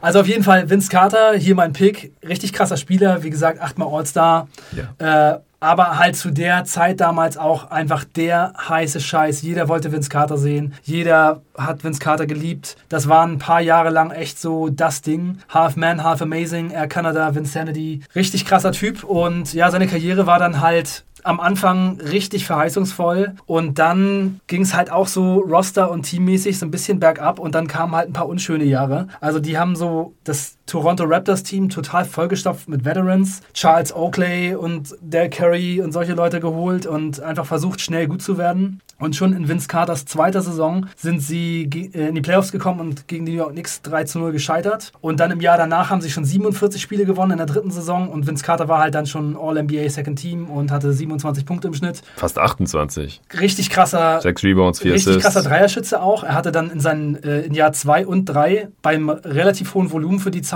auch über 40% Dreierquote. Dazu diese Athletik, 27 Punkte im Schnitt, 3,9 Assists, 5,5 Rebounds und es lief halt richtig gut bei ihm. Und dann sind sie halt äh, relativ weit gekommen in den Playoffs und sind mit dem letzten Wurf von Vince Carter in Spiel 7 gegen Philly ausgeschieden. Also Vince hatte den Wurf von der linken Seite, hat den Gegenspieler aussteigen lassen, dann eigentlich einen relativ freien Wurf, so leicht Fadeaway und das Ding geht auf den Ring und geht raus. Und dafür stand er unglaublich doll in der Kritik, weil er in der Serie nach North Carolina zurückgefahren ist, zur Uni, um seinen Abschluss entgegenzunehmen. Ja. Da ist er so zwischen den Spielen hingeflogen. Dann verlieren die die Serie und danach war so ein bisschen, also das war schon eine ganz schön große Sache damals. Und Das war ein da Dämpfer. Ist, da, das war ein Dämpfer, genau da. Das haben viele Leute ihm sehr übel genommen und danach ging es halt leider auch für das Team bergab. In der Saison danach nur noch 42 Siege, erste Runde raus gegen Detroit, dann 24 Siege, dann 33 Siege. Vince Carter wurde immer unzufriedener. Coaching Change, in der Saison danach noch ein Coaching Change und dann in seinem siebten Jahr hat er halt einfach keinen Effort mehr gegeben, hat richtig schlecht gespielt mit Absicht, hat 15 Punkte im Schnitt gemacht in der Zeit, die er, also 20 Spiele, die er noch bei den Raptors gemacht hat, um halt einen Trade zu erzwingen. Und dann haben die Raptors irgendwann nachgegeben und haben ihn für ein richtig übles Paket zu den Netz geschickt. Alonso Mourning, Aaron Williams, Eric Williams, einfach drei Spieler zum Vergessen. Vor allem Alonso Mournings Karriere war quasi beendet. Der hat danach fast gar Ja. nicht mehr gespielt. Ja, außer bei den Heatern, wo dann Karte über ihn drüber gestopft hat.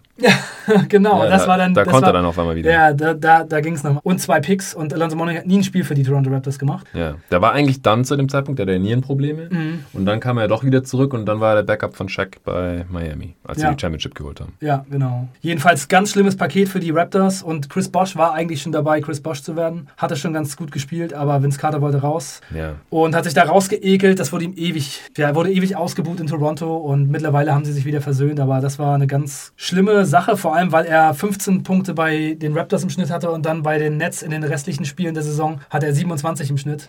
Also es war schon sehr eindeutig und dann waren aber die besten Zeiten der Nets auch schon so ein bisschen vorbei. Die waren ja vorher zweimal in den Finals gewesen und dann mit Carter haben sie halt einmal die erste Runde, zweimal die zweite Runde erreicht. Da kam dann äh, LeBron langsam auf. Also erstmal ja, der Osten ist halt auch ein bisschen besser geworden. ja, genau. Erstmal Wade und Shaq und dann LeBron und dann haben die auch so ein bisschen ihren Und Drive verloren und haben halt eine Saison gehabt, wo sie in der zweiten Runde waren und 49 Siege hatten, aber danach ging es bergab. Und dann haben sie halt 2008, 2009 nur noch 34 Spiele gewonnen und dann wurde er zu den Orlando Magic getradet. Und da hatte er dann nochmal ein paar Roleplayer-Jahre und dann war er sogar noch bei den Suns. Kannst du dich noch an Vince Carter bei den Suns erinnern? Ja, klar. Aber das war halt gerade noch so, also da war eigentlich schon kein Star mehr, weil in Orlando hat er eigentlich enttäuscht. Die waren in den Finals gewesen Mhm. und äh, haben dann für ihn getradet und dann hat man gehofft, ja gut, dann wird es vielleicht nächstes Jahr was, aber die Magic sind ja dann gar nicht mehr in die Finals gekommen. Und dann äh, wurde er gegen Jason Richardson getradet, unter anderem, nachdem äh, die Suns da ihren Finals-Einzug verpasst hatten 2010, als sie da gegen die Lakers rausgeflogen sind in diesem Spiel, als Kobe den Airball geworfen hat und Jason Richardson hat Ronald Hess nicht richtig ausgeboxt und dann hat er diesen Putback-Layup da gemacht. Wie auch immer, ich kann mich an äh, Vince Carter in, in Phoenix schon erinnern, aber das waren halt 51 Spiele, das war eigentlich ein Expiring Deal. Der hat da nicht mehr besonders viel gerissen. Also da gab es dann jetzt auch keine, keine Suns-Fans, die gesagt haben, boah, den müssen wir auf jeden Fall halten. Er hat Ja. 13,5 Punkte pro Spiel gemacht und danach hat er dann in Dallas angeheuert, wo dann halt die Erwartung auch nicht war, das ist jetzt irgendwie ein Star hier noch mit, mit 35, sondern der hat dann einfach seine Rolle da ganz gut ausgefüllt in, in den nächsten drei Jahren und ab da war er dann halt ganz klar ein Rollenspieler. Also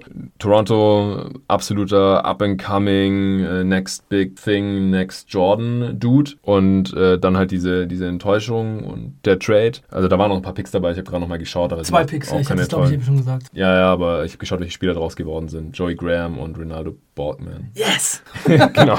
Also echt kein geiles Paket für so, für so einen richtigen Franchise-Spieler halt. Oh mein Gott, ja. Und äh, dann New Jersey war gut auf individueller Ebene und, und dann halt, wie gesagt, Orlando, Phoenix, ziemlich enttäuschend. Dann war klar, der ist kein Star mehr. ja, in Orlando war klar, dass 30. er kein Star mehr ist. Ja, Ja, genau. ja. Und dann Dallas Roleplayer und da, da war er ganz gut. Dann hat er noch seine äh, 10, 12, 13 Punkte pro Spiel gemacht. Drei Auch mal Saisons Game. Winner in den Playoffs. Ich erinnere mich, genau. Buzzerbeater aus der Corner. Äh, drei Jahre in Memphis, wo er dann auch wieder ein Level schlechter war, aber noch ganz okay. Dann war, ging so über in Veteran-Shooter, Vorbild für, für die jüngeren Spieler und so. Und dann hat er in Sacramento ja noch einen dicken Deal bekommen. Ich glaube, ein Jahr 8 Millionen oder sowas. Und dann die letzten zwei Jahre jetzt in Atlanta. Da war ja absolut der Rebuild angesagt und solche Teams holen sich dann immer ganz gerne irgendeinen Veteran rein, den die jungen Spieler respektieren, der sich schon gezockt hat, als sie noch nicht mal geboren waren. Ist nicht bei Trey Young so? Ich glaube, der, der ist geboren, als Ja. Carter schon gedraftet war oder Ja. so. ja, also da muss ich auch sagen, dafür habe ich Respekt, dass er so lange gespielt hat, dass er einfach sein Spiel dann eben umgestellt hat und auch Bock hatte, Roleplayer und Bankspieler zu sein und den jungen Spielern zu helfen und so. Da hat er sicherlich auch einige Sympathien nochmal wieder gut gemacht. Und das letzte Jahr, in dem er die meisten Spiele seiner Karriere gestartet ist, wo er noch hauptsächlich Starter war, war 2010, 2011. Und ich habe mir noch mal ein paar Phoenix-Highlights angeguckt und die Dunks sehen halt auch schon nicht mehr so geil Nee, aus. nee. Jason Richardson war der deutlich bessere Dunker in Phoenix, gegen den er getradet wurde. Ja. ja, insgesamt natürlich krasse Karriere, aber mit doch einigen Breaks und einigen ziemlich unschönen Geschichten und da hat er seinen Ruf doch auch schon ein paar Jahre lang echt ziemlich ramponiert. Ja, also ich denke, zuerst hat er die Erwartungen übertroffen. Also er war jetzt nicht First Pick in dieser Class, also, sondern Fünfter. Und wenn dann halt so ein Dude gleich im, in seiner zweiten Saison 26, 6 und 4 auflegt und 40% seiner Dreier trifft, wie du gerade vorhin so gesagt krass, hast, ja. ey, das ist unglaublich. Zu dem 112 Zeitpunkt- Offensivrating. Genau, damals war die Liga halt langsam. so Tracy McGrady, Vince Carter, Kobe Bryant, wer wird die beste Karriere haben? Mhm. Ja, und dann äh, drittes Jahr noch besser. Also du hast vorhin noch gesagt, äh, hohes Volumen für die Zeit, aber er hat halt im zweiten Jahr 40% seiner drei getroffen und im dritten Jahr auch, aber doppelt so viele genommen Mhm. als im zweiten. Also da auch nochmal einen Riesenschritt nach vorne gemacht. Effizienter Überathlet, der noch ganz gut Playmaking kann und Dreier trifft und so. Ich meine, was, was willst du mehr? Ja. Und dann hat er aber ab diesem Zeitpunkt die restliche Karriere dann halt leider die Erwartungen, die zu dem Zeitpunkt dann in ihn gesetzt wurden, dann halt leider nicht mehr erfüllt. Das ist dann halt ein bisschen Ja. schade. Also als ich NBA-Fan wurde, da war halt so die Frage, wie du gerade schon gesagt hast, Kobe oder T-Mac oder, oder Vince, wer wird der nächste Jordan so? Und ja, im Endeffekt kein Titel gewonnen, äh, nie wieder der Franchise-Player gewesen und boah, ist das vielleicht eine spannende Frage, aber vielleicht hat T-Mac den, den höheren Peak gehabt, kürzere Karriere natürlich auch, müsste man überlegen, wenn die beiden in derselben Draft wären, wen man da zuerst nehmen würde und ähm, die Erwartungen hat im Endeffekt dann nur Kobe erfüllt, über den ich ja mit Hassan in der 96er Redraft Ja, ausführlich ein gesprochen letzter hatte. Punkt noch zu Vince Carter vielleicht. Er hat unglaublich großen Einfluss auf Basketball in Kanada gehabt. Mhm. Und jeder kanadische junge Spieler, der jetzt mittlerweile in die NBA gedraftet wurde, sagt, Vince Carter hat das mit unterstützt, dass sie mit Basketball angefangen haben. Er hat einen Riesenhype für Basketball ausgelöst und auch Da das gibt es ja einige NBA-Spieler ja, mittlerweile. auch das ist einer der Gründe, warum jetzt die Raptors halt so, ein, äh, so eine krasse Fanbase haben. Mhm. Also Vince Carter hat das alles gestartet. Da stehen, wenn die in den Playoffs sind, die Leute auf der Straße, das gibt es sonst nur in Europa beim Fußball. Wie bei einer WM sieht das aus. Die ganze Straße voller Leute. da Public gibt es teilweise 30 Watchpartys in der Stadt. Alle wollen in die Halle. Und das hat Vince Carter halt unter anderem gestartet. Als, als der da angefangen hat, da waren die Toronto Raptors ein paar Jahre alt, drei Jahre, und hatten noch nie irgendwas gerissen, hatten noch nie irgendeinen guten Spieler. Der beste Spieler vorher bei denen war Damon Staudemeyer, so ein 1,80 Meter großer Point Guard, den sie als siebten Pick geholt haben. Rookie of the Year, aber, oder? Rookie of the Year 2010 im Schnitt und danach aber nie wieder was gerissen in der NBA so ungefähr. Carter auch Rookie of the Year, hast du gesagt vorhin? Ja, war auch Rookie of the Year, habe ich gesagt. Ja. Ja, du, du listest am Anfang mal so viel auf, ich komme da gar nicht mit. Hm, kein Problem. ja, das war's Vince Carter. Ja, Pick 4. ja, unser dritter Pick, jetzt kommen wir zum vierten Pick, genau. Da bin ich wieder dran, aber vorher machen wir eine kurze Pause und ich sage ein paar Worte zu Performance.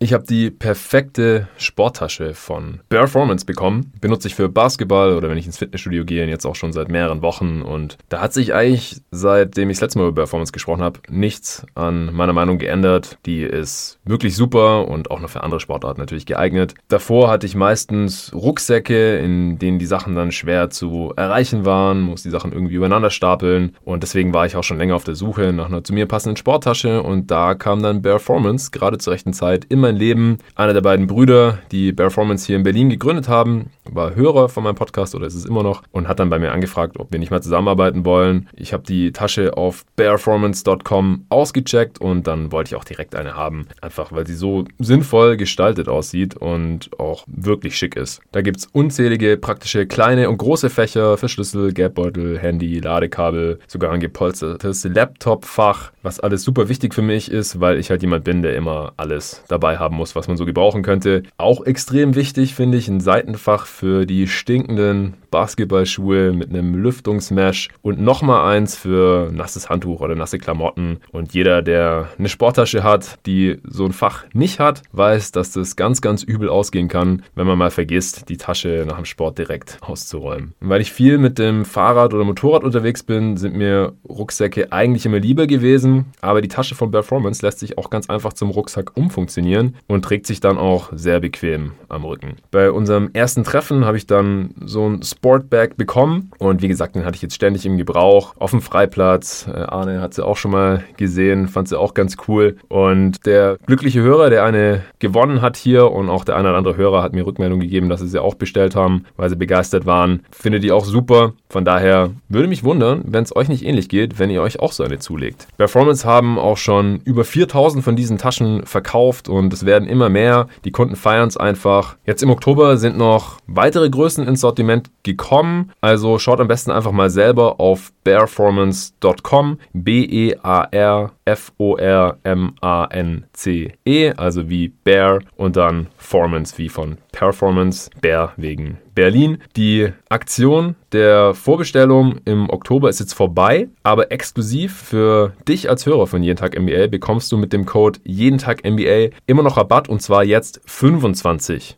Prozent. Also ich kann es euch wirklich nur empfehlen, ihr bekommt eine hochwertige Sporttasche, Performance bekommt neue zufriedene Kunden und sofern die dann sehen, dass die Werbung hier bei Jeden Tag NBA sich lohnt, unterstützt ihr somit auch das Projekt Jeden Tag NBA mit dem Code Jeden Tag NBA langfristig und wie gesagt, ihr bekommt 25 Prozent auf den aktuellen Preis jetzt im November. Und jeder gewinnt. Jeder gewinnt.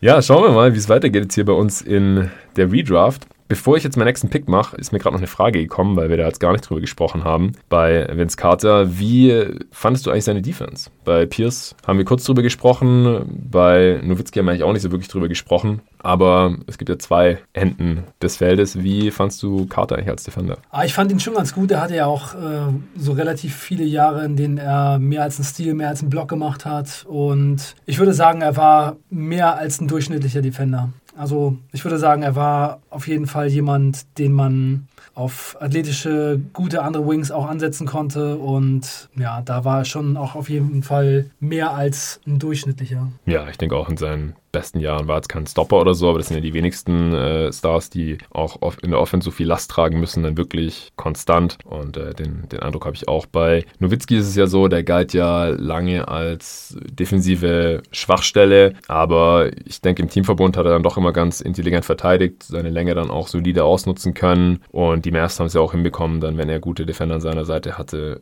eine starke Defense zu spielen. Ja, Nowitzki war halt sehr intelligent. Der hat echt immer richtig gestanden. Er hatte sehr, sehr gute Hände. Er hat ganz viele gute Plays dann dadurch einfach gemacht. Und er war ja auch am Anfang seiner Karriere relativ athletisch. Also er war schon jemand, der ziemlich gut laufen konnte und später dann halt gar nicht mehr.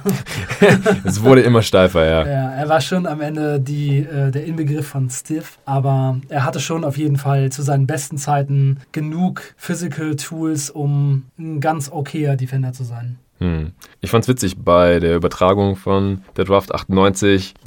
Die wussten, glaube ich, nicht so viel über Nowitzki. Ein Kommentar war dann Great Athletic Ability. Er ist der Porsche, wenn Detlef Schrempf der VW ist. Ja, ja, das hat ein Scout gesagt. Uh, Detlef Schrempf ist der Volkswagen und Dirk Nowitzki ist der Porsche. Ja, genau. Und Ernie Johnson hat es dann so wiedergegeben. Ja. Noch eine Anekdote, die mir gerade einfällt zu Nowitzki. Er hatte nie einen Agent. Und Mark Stein hat das mal in einem Podcast mit Bill Simmons gesagt. Die Teams haben dann teilweise als als Dirk Nowitzkis Free Agency anstand, bei Mark Stein, bei dem Reporter, der, der war, glaube ich, bei der Dallas Morning Post oder sowas am Anfang. Mhm. Dann später, glaube ich, bei ESPN. Und die haben bei Mark Stein angerufen und haben gesagt, wen sollen wir denn überhaupt kontaktieren, wenn wir Dirk Nowitzki verpflichten wollen? Er hat ja gar keinen Agent und äh, so verbunden war Dirk Nowitzki mit den Dallas Mavericks, dass er noch nicht mal einen Agent hatte. Heute auch unvorstellbar. Ja, ich finde, also man sagt ja immer, das hat der Tobi auch in der vorletzten Folge gesagt, die Draft beginnt immer erst, wenn man nicht mehr weiß, wer als nächstes gepickt wird. Und ich bin mir an vier jetzt nicht so hundertprozentig sicher, wen ich nehmen sollte. Ich finde, die ersten drei Picks, die waren eigentlich klar. Dirk, Paul Pierce, Vince Carter. Und an vier habe ich jetzt eigentlich zwei Kandidaten, die sehr ähnliche Karrieren hatten, auch relativ ähnliche Karrierewerte aufgelegt haben, äh, die statistisch ziemlich nah beieinander sind.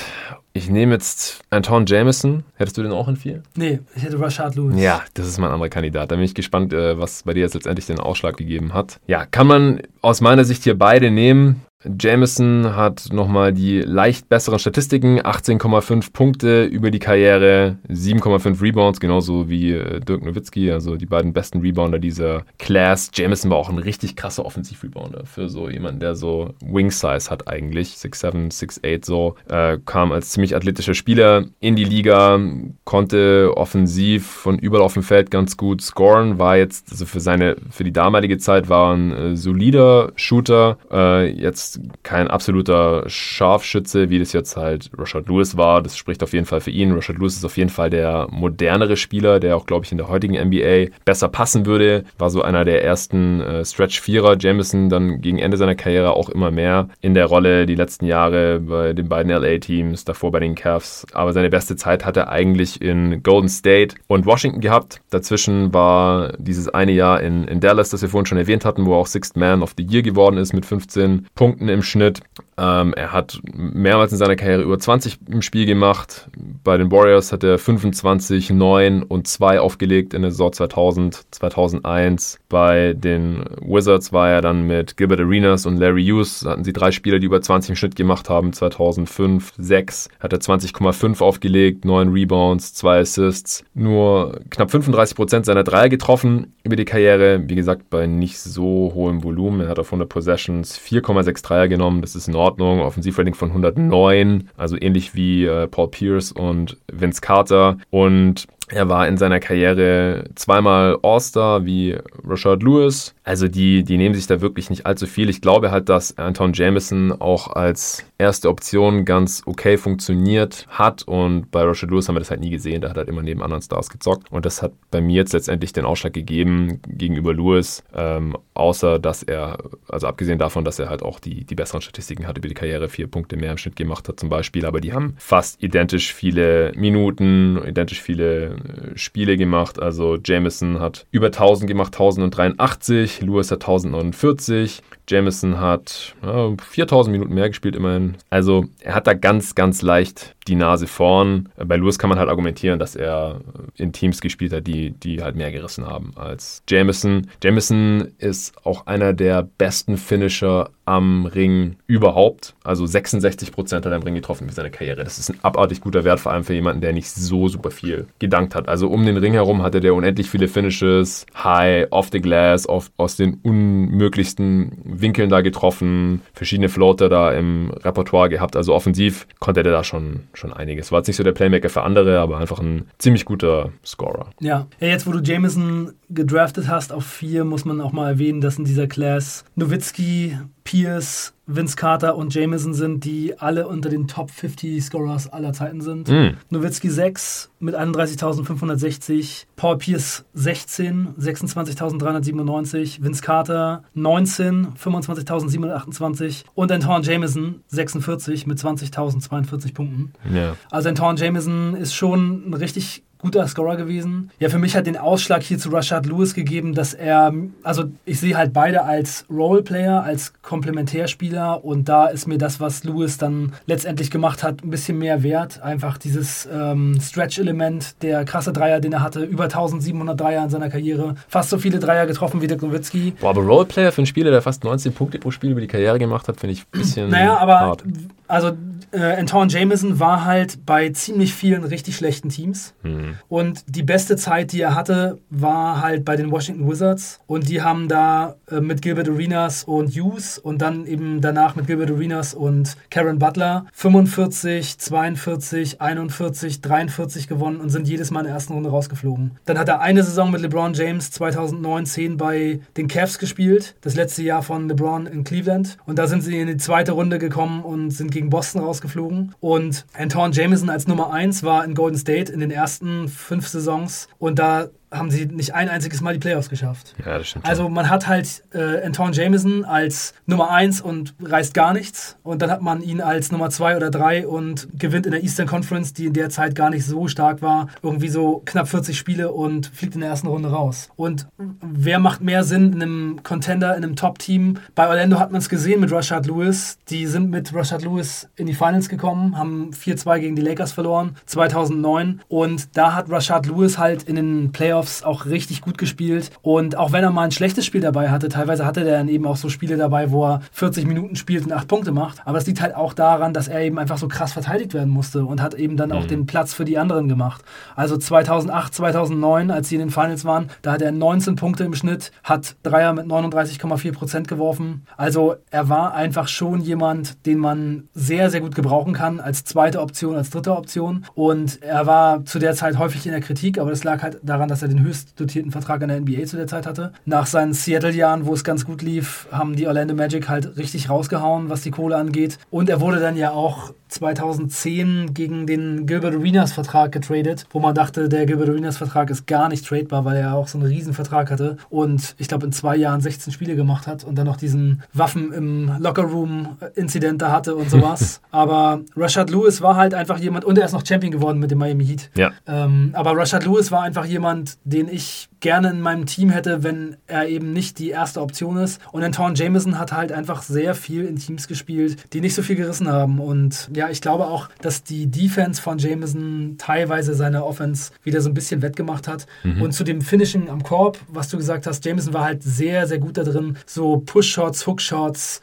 Floater, alles, was so Richtung Korb geht, zu machen. Ja. Das war schon sein Game sehr speziell. Der hat halt auch mal richtig krasse Saisons gehabt. Der hat in seiner, ich glaube, in seiner zweiten Saison bei den Warriors schon mal zwei Spiele hintereinander über 50 Punkte gemacht. Das eine gegen die Lakers, da hat Kobe Bryant, glaube ich, 53 gemacht. Nee, beide haben 51 gemacht. Er und Kobe beide 51. Zwei Spiele hintereinander über 50. In der Saison hatte er dann auch 24 Punkte im Schnitt. Aber über die Karriere insgesamt hat sich halt immer wieder gezeigt, dass er kein Star ist und dass er aber Dinge macht, die jetzt für andere Starspieler um ihn herum nicht unbedingt super gut passen. Also jetzt auch, wir hatten es ja vorhin schon besprochen, 2003, 2004 bei Dallas, da war halt Best Six Man, 14,9 Punkte im Schnitt, aber warum haben sie nicht gestartet? Warum hat er nicht neben Nowitzki gespielt und 20 Punkte im Schnitt gemacht und war die zweite Option und ein Starter? Weil er halt einfach ein Game hatte, das mehr dafür gemacht ist, die Nummer 1 zu sein und das war einfach nicht. Mhm. Ich weiß aber auch nicht, ob, man, ob es nicht so weit geht, wenn du jetzt sagst, dass seine Defense seine Offense wieder wettgemacht hat. Also jetzt auch zum Beispiel im direkten Vergleich über die Karriere kann man das, glaube ich, schon mal äh, heranziehen, hat er halt auch den besseren On-Off-Wert als jetzt Rashad Lewis. Ja, also die Teams haben mit ihm auf dem Feld deutlich besser gespielt, als wenn er nicht gezockt hat. Äh, plus 3,1, Rashad Lewis plus 2,2. Das, sind jetzt keine Welten, aber es ist halt auch nicht so, dass irgendwie Lewis da immer jetzt den deutlich besseren, messbaren Impact auf seine Teams hatte. Wie gesagt, es war super knapp bei mir. Die Teamerfolggeschichte hätte halt dann auch den Ausschlag gegeben, äh, wenn ich mich jetzt für, für Lewis entschieden hätte. Ich mag Lewis auch total. Also es ist auch ein Spieler, den ich von Anfang an super mochte. Ich finde, sein Shot sieht irgendwie unkonventionell, aber trotzdem smooth aus. Mich hat es auch total gefreut, dass er dann noch bei den Heat angeheuert hat, auf seine alten Tage dann die, die letzten beiden Saisons und halt noch diesen Ring abgegriffen hat 2013. Es ist super knapp. Lewis war auch zweimal All-Star. Ich kann mich auch an sein erstes All-Star-Game erinnern. Äh, das habe ich damals live geschaut auf Premiere Sport. Und da gab es einen Stil oder irgendwas. Auf jeden Fall hätte halt irgendein Star, irgendein anderer All-Star hätte ein 1 gegen 0 äh, Dank gehabt im All-Star-Game. Da packen wir dann meistens irgendein Highlight aus und Lewis hat dann halt so an der Mittellinie noch gefault, so von hinten, so ein, so ein Euro-Foul, also so ein äh, Clear Path-Foul. Das macht ihn mir gleich sehr viel sympathischer. und, der, und der Kommentator damals, ich weiß nicht, ob das Frank Buschmann oder Michael Körner oder so war, hat dann auch gemeint, so, ah, ist sein erstes All-Star-Game, das muss er noch lernen, dass man das da nicht macht. ja, man sollte es aber vielleicht nicht unbedingt so machen, aber man sollte es eben auch nicht machen wie Stephen Curry, der sich auf die Freiwurflinie gelegt hat, als Antetokounmpo auf ihn zugekommen ist. Ja, ja also das war der Tiefpunkt der All-Star-Geschichte. Ja, was aber jetzt in der ganzen Corona-Geschichte ein bisschen untergegangen ist, ist, dass das letzte All-Star-Game dieses Jahr voll geil war. Mit dem Team LeBron. Genau, gegen Janis und dann mit dem Elam Ending. Also ja. das war einfach super geil im vierten Viertel und in der nächsten Saison, so wie es gerade aussieht, wird es wahrscheinlich kein All-Star-Game geben, weil keine Zeit ist für einen All-Star-Break und mit verkürzter Saison und so weiter ist das, was ich jetzt zuletzt mitbekommen habe. Also wir nehmen hier am äh, Mittwochabend auf und der Pod kommt erst am Montag, also deswegen nehmen wir jetzt hier nicht so viel Bezug auf aktuelle Ereignisse. Vorhin ist noch bekannt geworden, dass Daryl Morey jetzt President of Basketball Operations bei den Sixers wird. Das hat uns beide ziemlich gefreut. Ich glaube, das ist das Beste, was den Sixers gerade passieren kann und wer weiß, äh, wie es am Montag aussieht. Vielleicht steht da schon der Plan, weil eigentlich müssen die Gewerkschaft und die Liga sich jetzt einig werden, weil die müssen acht Wochen vor Saisonstart, müssen die sich einig sein und auch bis Ende Oktober, da war auch eine Deadline da, bezüglich des äh, Tarifvertrags und so weiter. Also am Montag weiß man da wahrscheinlich schon sehr viel mehr. Deswegen das nur als kurzer Exkurs zum All-Star-Game. Also ich, für mich ist es echt, könnte man hier beide Ja, auf jeden Fall. Lewis und man Jameson. könnte hier beide Super knapp. nehmen. Ja. Das ist ja auch dann so ein bisschen Präferenz des Spiels. Ich hätte halt lieber Russia Lewis. Und was noch für Russia Lewis spricht, ist, dass er MVP der Big Three geworden ist. Oh, okay. Das wusste ich nicht mal. ja, also Jameson ist jetzt halt auch wieder an, an vier, äh, wurde damals auch an vier gedraftet von den Raptors, aber dann halt direkt gegen Vince Carter und ein bisschen Cash Ja. getradet. Das wurde auch während der Übertragung kurz erwähnt. Die Warriors hatten Angst, dass die Mavs den Pick der Raptors sich holen und dann Jameson ihn wegschnappen. Ja. Und deswegen äh, haben die Warriors die Raptors angerufen und gesagt, hey, wir geben euch Cash, wenn ihr uns Jameson jetzt draftet und den nicht den Mavs gebt. Ja, also Raptors Jameson an 4, an 5 dann zu den Warriors Rashard Lewis. An 6 bin ich wieder dran. Die Mavs haben ja damals Robert Trailer für die Bucks gedraftet und den dann nach Milwaukee geschickt. Robert Trailer ist keine Option hier. Der war nach Oliver Candy der nächste deutliche Bass. Der hatte nur eine sehr kurze NBA-Karriere. Das fand ich auch, war ein bisschen skurril äh, dann bei der Übertragung. Da wurde gesagt, er wiegt jetzt nur noch 280 Pfund. Wurde aber auch mit 290 Pfund dann teilweise gelistet. Also damit wäre er jetzt halt auch der schwerste Spieler der Liga. Also da kommen gerade nur offiziell zumindest Marjanovic und Zion Williamson dran. Und der Typ war halt 6'7, 6'8, 6'9. 2 Meter drei ungefähr. Ja. Ja, genau, so um die zwei Meter. Wie gesagt, wurde, wurden hier verschiedene Größenangaben angegeben, aber um die zwei Meter an die 300 Pfund, also so zwischen 130 und 140 Kilo wahrscheinlich. Und so sah er halt auch aus, konnte trotzdem ein bisschen springen und, und natürlich seinen Körper auch einsetzen. Und es wurde auch erwähnt, dass er ganz mobil auf den Füßen ist, aber es ist halt auch ein Spieler, der würde es heute wahrscheinlich gar nicht mehr in die Liga schaffen, weil auf welcher Position soll er spielen? Also auch für die 5 halt viel, viel zu kurz und Das war damals eigentlich auch schon so. Also zu Ja, der Zeit war es und- eigentlich auch schon so, dass genau solche Spieler, die zwischen den Positionen standen, eigentlich nicht so gerne gesehen waren. Da gab es viele vorher auch schon in den Jahren, die nicht so richtig was gerissen hatten. Ed O'Bannon, Carlos Williamson und so, die auch so, ein- so ähnliche Probleme hatten. Ist schon ein komischer Pick gewesen. Der hatte halt bei Michigan 16 Punkte, 10 Rebounds im Schnitt. Und die Geschichte war, Mhm. und dass da war er noch nicht mal in Shape. die Geschichte war, dass er in der letzten Saison 40 Pfund abgenommen hat, glaube ich, und für den Draft nochmal 20. Also ich glaube, er hat Mhm. sogar 60 Pfund abgenommen. Und Boah. was, was gibt es für Spieler, die mit Gewichtsproblemen in die NBA gekommen sind und danach ihre Karriere auf die Reihe bekommen haben? Also die Historie ist da sehr negativ. Man sollte einfach generell keine Leute nehmen, die schon mit Gewichtsproblemen anfangen. Ja, er wurde dann auch gefragt, wieso er jetzt erst so viel abgenommen hat und nicht schon fürs College. Und seine Antwort war, ja, College sind ja nur 30 Spiele, da muss man nicht so in Shape sein. In der NBA sind es 82 und deswegen habe ich gedacht, ich muss es noch ein bisschen abnehmen. Und dann wurden auch mehrere so Gewichtswitze von den Leuten gemacht, die den Draft gemacht Mhm. haben. Zum Beispiel sein Appetit für die NBA scheint sehr groß zu sein. ja. Ja, wen habe ich denn jetzt hier auf dem Board? Ich nehme den ersten ungedrafteten Spieler. Hast du auch ein paar ungedraftete Spieler eigentlich aufs Board genommen? Ja, ja, ja, habe ich. Okay, ich habe jetzt äh, Brad Miller hier. Brad Miller Ja. vor Mike Bibby. Ja, Wow, okay. ja. Der letzte verbleibende All-Star hier auch auf dem Board war zweimal All-Star. Und das eine Mal mit einem Schnitt von 13,7 im Osten. Also damals hat es äh, Ja. nicht so viel Da waren gebraucht. die All-Star-Center Sedrunas Ilgauskas und Brad Miller. Ja, Egorskis haben wir auch in der Redraft 96 drüber gesprochen. War, war ein solider Spieler, solide Karriere. So ähnlich aus- ist es auch bei Brad Miller. Hat trotzdem bei beiden halt da 2003 zum All-Star gereicht. Hat auch ein bisschen Wurf, äh, rundum solider Spieler, äh, ganz gutes Passing-Game auch. Hat er ja in, in Sacramento dann so ein bisschen Vladi Divac auch beerbt. Und auch so ähnlich gespielt. Ja, genau. Ähnlicher Career Value wie Mike Bibby wahrscheinlich. Wieso hättest du jetzt hier eher Mike Bibby genommen? Du warst gerade echt überrascht. Ja, ich hätte Mike Bibby sogar eventuell noch vor Jameson gezogen. Puh, okay. Also ich finde, Mike Bibby hat eine, vor allem in, am Anfang und in den Sacramento-Jahren eine sehr gute NBA-Karriere gespielt. Er ist halt einfach ein sehr guter Point Guard gewesen, hat auch in der Crunch-Time solide performt, in den Playoffs solide performt, hat äh, Saisons bei den Kings gehabt, wo er 21 und 5 im Schnitt hatte, 19,6 und 6,8 Assists. 18,4, 5,4 für richtig gute Kings-Teams. Und er hat ein- einfach in einem Team gespielt, das wirklich auch eine eine große Rolle gespielt hat. Also mhm. 2001, 2002 haben die Sacramento Kings mit ihm über 60 Spiele gewonnen. Und in der Saison vorher hatte halt ähm, Jason Williams, der auch in diesem Draft war, die äh, Point Guard-Zügel bei den Kings in der Hand. Und da haben sie 55 Spiele gewonnen mit ihm und waren schon ein richtig gutes Team. Auch so das Fun-Team der NBA. Jason Williams war ja auch, wir kommen ja gleich noch zu ihm, aber richtig hoch angesehen bei den Fans. Und sie haben ihn dann getradet, weil Jason Williams einfach in den Playoffs nichts, gar nichts gerissen hat. Mm. Gar nichts. Also mm. sie sind dann da in der ersten Runde rausgeflogen, 2000, 2001. Und dann haben sie Mike Bibby reingeholt und dann sind sie 2001, 2002 gegen die Lakers in den Playoffs gewesen, in den Conference Finals. Und nicht Chris Webber war da der beste Spieler bei den Kings, sondern Mike Bibby. Vor allem, äh, wenn es darum ging, die Spiele zu closen, dann hat Mike Bibby da den Ball in die Hand bekommen und hat halt performt. Und das war ein Team, das schon auf jeden Fall Championship-Potenzial hatte und sowas hat halt Brad Miller nie, nie gebracht, auch wenn Brad Miller und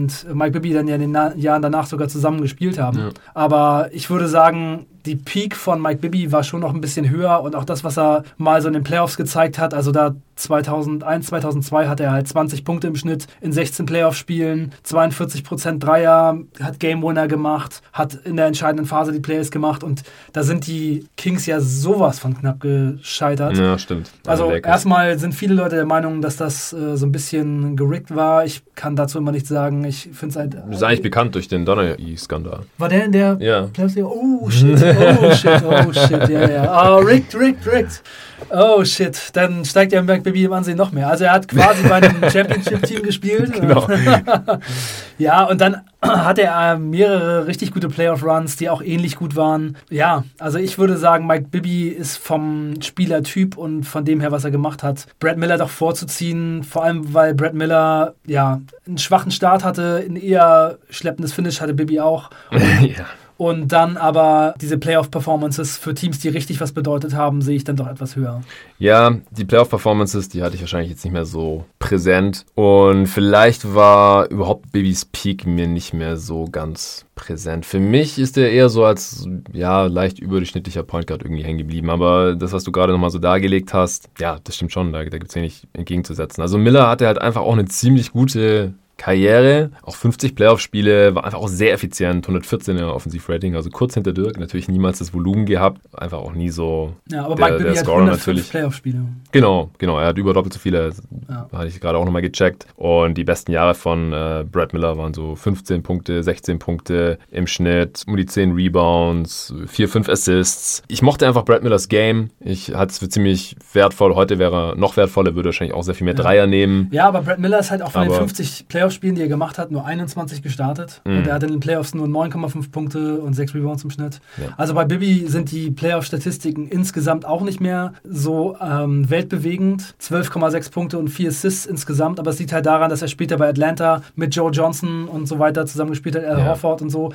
Und da war er dann eher der Roleplayer, der dann nochmal so 10 Punkte, 13 Punkte und sowas im Schnitt gemacht hat. Und dann eben auch nochmal für Miami einen langen Playoff-Run 2010, 2011. Da war aber richtig kacke. Und da hat er 3,7 Punkte im Schnitt gehabt in 20,8 Minuten und war richtig kacke. 28% ja. Field Goal, 25% Dreier und äh, gar nichts, gar nichts gerissen.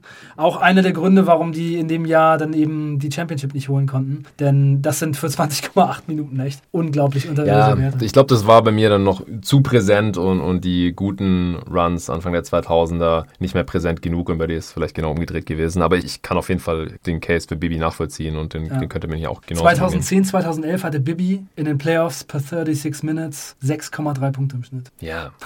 Ja, das, das ist echt war, sowas unterirdisch. War, war grauenvoll. Und auch bei den, bei den Knicks war der auch schon richtig mies. Ja, aber daran sollte man ihn nicht messen. Man, man soll ja immer die, natürlich die gesamte Karriere hier betrachten. Bibi hat auch mehr Spiele gemacht, über 1000 Spiele, 1001. Äh, Brad Miller hat knapp unter 900. Bibi über die Karriere 15 Punkte knapp und 5,5 Assists. Schon, schon eine sehr solide Karriere. 38% Dreier auch bei für die damalige Zeit ganz gutem Volumen. Nee, also könnte ich auch durchaus den Mike Bibby Pick nachvollziehen. Äh, aber ich habe Brad Miller genommen. An 6 für die Dallas Mavericks. An 7 Mike Bibby, da wo er auch später dann gespielt hat für Sacramento dann für dich, oder? Ja. Okay. So, an 8 Philly. Die haben in der Realität Larry Hughes genommen. An, an 7 haben die Kings Jason Williams genommen. Den hat man gerade auch schon erwähnt. Äh, der dann später für Mike Bibby getradet wurde.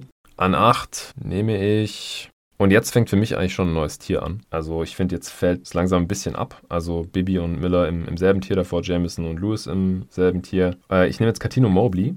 War ein ganz guter Regular Season Scorer, 16 Punkte pro Spiel über die Karriere, erste Saisons hat er gespielt, 747 äh, Spiele, war Shooting Guard, knapp drei Assists pro Spiel, also war jetzt nicht so der Playmaker für andere, Offensivrating von 105, äh, haut jetzt nicht mehr von Socken, war, war Durchschnitt, 37% seiner Dreier getroffen, galt damals als Shooter, aber das Volumen war jetzt auch nicht so hoch, wie jetzt zum Beispiel bei Rashad Lewis oder so im Vergleich. Aber äh, bei ihm ging halt in Playoffs nicht viel, äh, 26 Playoff-Spiele nur und da war auch überhaupt nicht gut, 99 Offensivrating, also halt auch ein Spieler, der jetzt nicht dein Team zum, zum Winner gemacht hat. Aber ich fand seine Karriere immer noch überzeugender als die anderen Spieler, die ich jetzt noch habe.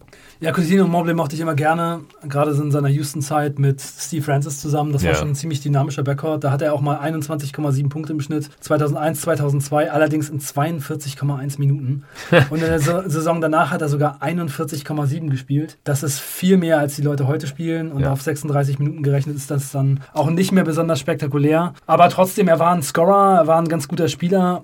Und ich kann den Pick schon verstehen. Ja, es ist halt keine besonders bedeutende Karriere gewesen aber schon ein ganz guter Spieler. Auch in der Big Three unterwegs gewesen. Mittlerweile mit grauen Haaren. Schön, Stimmt. Dass, schön die Leute einfach nochmal so zu sehen, ne, die vor 22 Jahren in die NBA gedraftet wurden, dass die immer noch ein bisschen zocken können. Hast du mal das Bild von Mike Bibi gesehen, wie der jetzt aussieht oder vor ein paar Jahren zumindest mhm. aussah? Ja, das war, glaube ich, von vor ein, zwei Jahren. Ne? Super krass durchtrainiert. Jacked, total. Sieht eher so aus wie so ein. 15 also, Kilo Muskeln draufgepackt. Es sieht so ein bisschen aus, als wäre das gefotoshoppt. Ja. Aber ja, also mir gefällt es nicht so gut, muss ich sagen. Sieht aus, als könnte er sich kaum bewegen. Ja. Ja, seltsam, was aus den Spielern teilweise wird. Hättest du jetzt auch Mobley genommen oder hast du jemand anders auf dem Board? Nee, ich hätte an der Stelle Jason Williams genommen. Okay. Also Jason Williams war halt auch so ähnlich wie Vince Carter, als er in die Liga gekommen ist, der Shit. Ja, das stimmt. Die Pässe einfach super krasses Standing bei den Fans. Das ist der nächste Pick? Ja, genau. Jason Williams. Für die Milwaukee Bucks an 9. Ja. ja, Jason Williams war halt der Shit. Also das Trikot wollten alle haben und äh, Sacramento Kings Nummer 55 war in seiner Rookie-Season, glaube ich, der Spieler mit den meisten äh, Jersey-Sales in der ganzen Liga. Was? Das ja. wusste ich nicht. Der einzige Spieler, der in seiner Karriere in einer, innerhalb einer Saison die meisten Trikots verkauft hat und beim Kiffen erwischt wurde.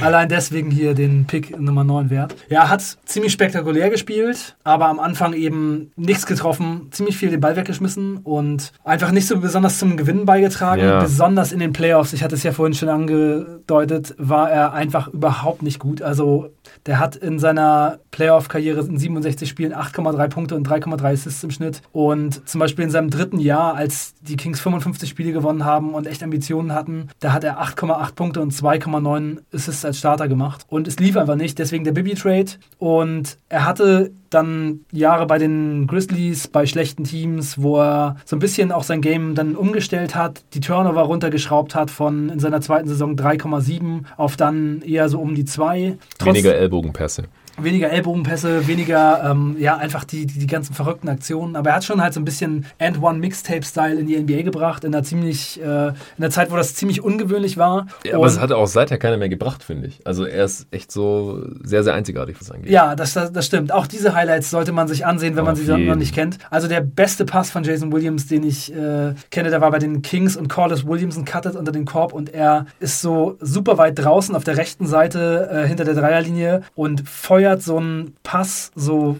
aus der Hüfte Richtung Korb durch die ganze Defense und dreht sich dabei um und Collis Williamson fängt den Ball und ist völlig frei und macht ihn rein. Der hat schon ein paar richtig krasse Dinger gemacht und ja, halt dieser Elbow-Pass im Rookie-Sophomore-Game, den Raffler Friends, der auch in dieser Draft-Class war, leider nicht gefinisht hat, weil er gefoult wurde von irgendeinem Deppen. da schaut nur es vielleicht.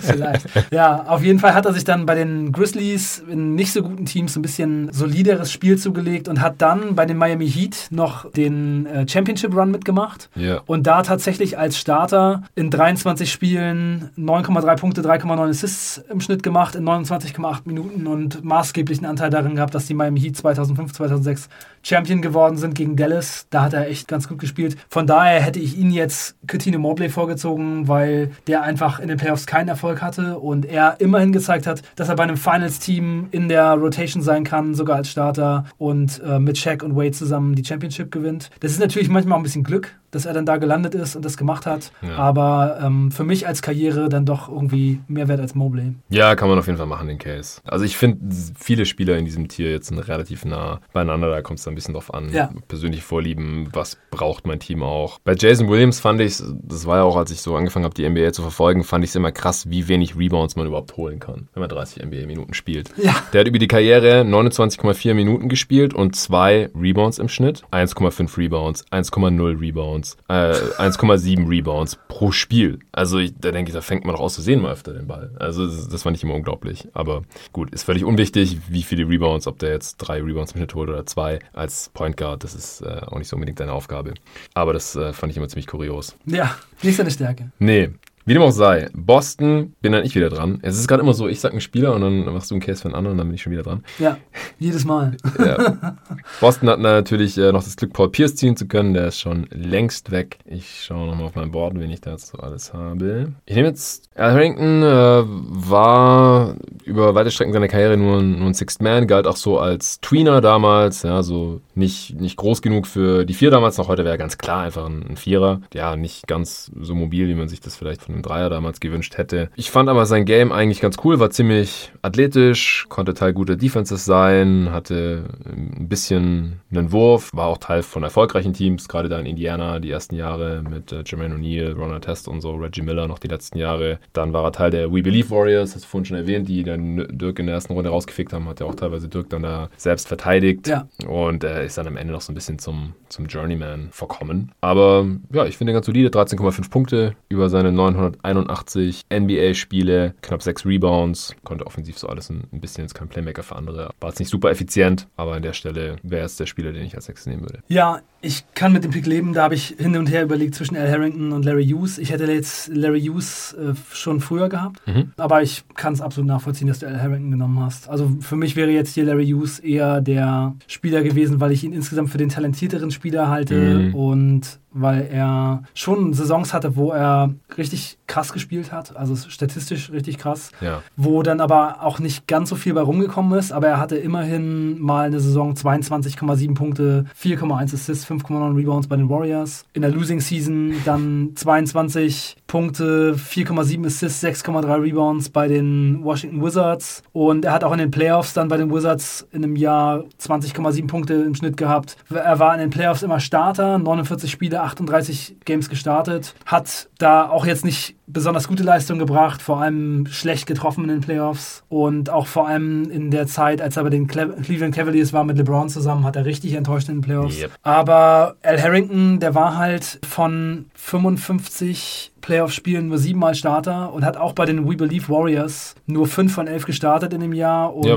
ja, der war halt oft Six-Man. Ne? Ja, war oft Six-Man. Ja, Larry Hughes wäre mir halt irgendwie so ein bisschen talentierter und kann noch so ein bisschen mehr machen. Und Larry Hughes, der ist so ein Spieler, der eigentlich krasse Karrierestats aufgelegt hat in vielen Jahren, aber sehr stark in der Kritik war. Und ich glaube, bei ihm lag es auch sehr viel daran, dass er sehr, sehr hohe Verträge hatte und dann einfach vor allem in den Playoffs nicht performt hat. Aber Harrington und Hughes eher so auf einem Level. Also da ja. kann man mit dem einen oder mit dem anderen gehen. Also man kann jetzt auch nicht mit Harrington in den Playoffs argumentieren hier gegen Hughes, weil er in den Playoffs auch ziemlich schlecht war. Also 91er Offensivrating in 55 Playoff-Spielen, das ist schon ziemlich mies. Also da wurden ihm dann halt auch regelmäßig die Grenzen aufgezeigt. Hughes hat ja auch mal 2,9 Steals geholt in einer Saison, ja. hat es damit auch ins All-Defense-Team geschafft sogar. Also ich fand ihn jetzt gar nicht so einen krass guten Defender, aber damals wurde halt auch noch viel mehr auf Statistiken gegeben. Ja, also sehe ich auch auf einem Niveau ungefähr die beiden. Ich glaube, Hughes wäre auch öfter als Sixman ganz gut aufgehoben gewesen, zumindest in einem Winning-Team. Und Hughes hatte halt fast kein Dreier. Also der hat sehr wenige genommen, drei auf 100 Possessions ungefähr und keine guten Quoten. Und deswegen hat er auch neben LeBron überhaupt nicht. Ja. Also da braucht man halt einfach Spieler, die mal einen Dreier treffen können. Und das war Larry Hughes halt nicht. Und er war ein ganz großer Grund, warum diese Cavs-Teams nicht viel gerissen haben, äh, als LeBron dort gespielt hat zwischen 2003 und 2010, weil er halt diesen riesen Vertrag bekommen hat, nachdem er da für die Wizards diese 22 Punkte pro Spielsaison hatte. Aber das hat einfach nicht gepasst. Den Vertrag hat er nie annähernd erfüllen können. Und dann waren die Cavs halt, äh, hatten die kein Cap-Space mehr, waren nicht mehr flexibel. Und das, das hat dann schon sehr geschadet. Vielleicht sehe ich deswegen Hughes auch ein, ein ein bisschen zu negativ. Harrington, wie gesagt, war ganz solide unterwegs, hat öfter mal so an die 20 Punkte pro Spiel gemacht, wenn er Starter war, aber wie gesagt, war auch gerade zu, zu Beginn seiner Karriere, als er bei den besseren Teams in Indiana gespielt hat, hauptsächlich äh, Sixth Man und einer der wenigen Highschooler auch in dieser Draft. Ja. So, dann nimmst du äh, Larry Hughes an 11 für die Detroit Pistons. Die haben damals Bonzi Wells gedraftet. Einer meiner persönlichen Favoriten hier in dieser Class. An 12 bin ich schon wieder dran. Orlando Magic. Die haben damals Michael Doliak gedraftet, über den haben wir vorhin schon gesprochen. Der angeblich beste Shooting Big in dieser Draft. Ich nehme da jetzt Matt Harpring. War ein sehr, sehr solider Wing für die Utah Jazz.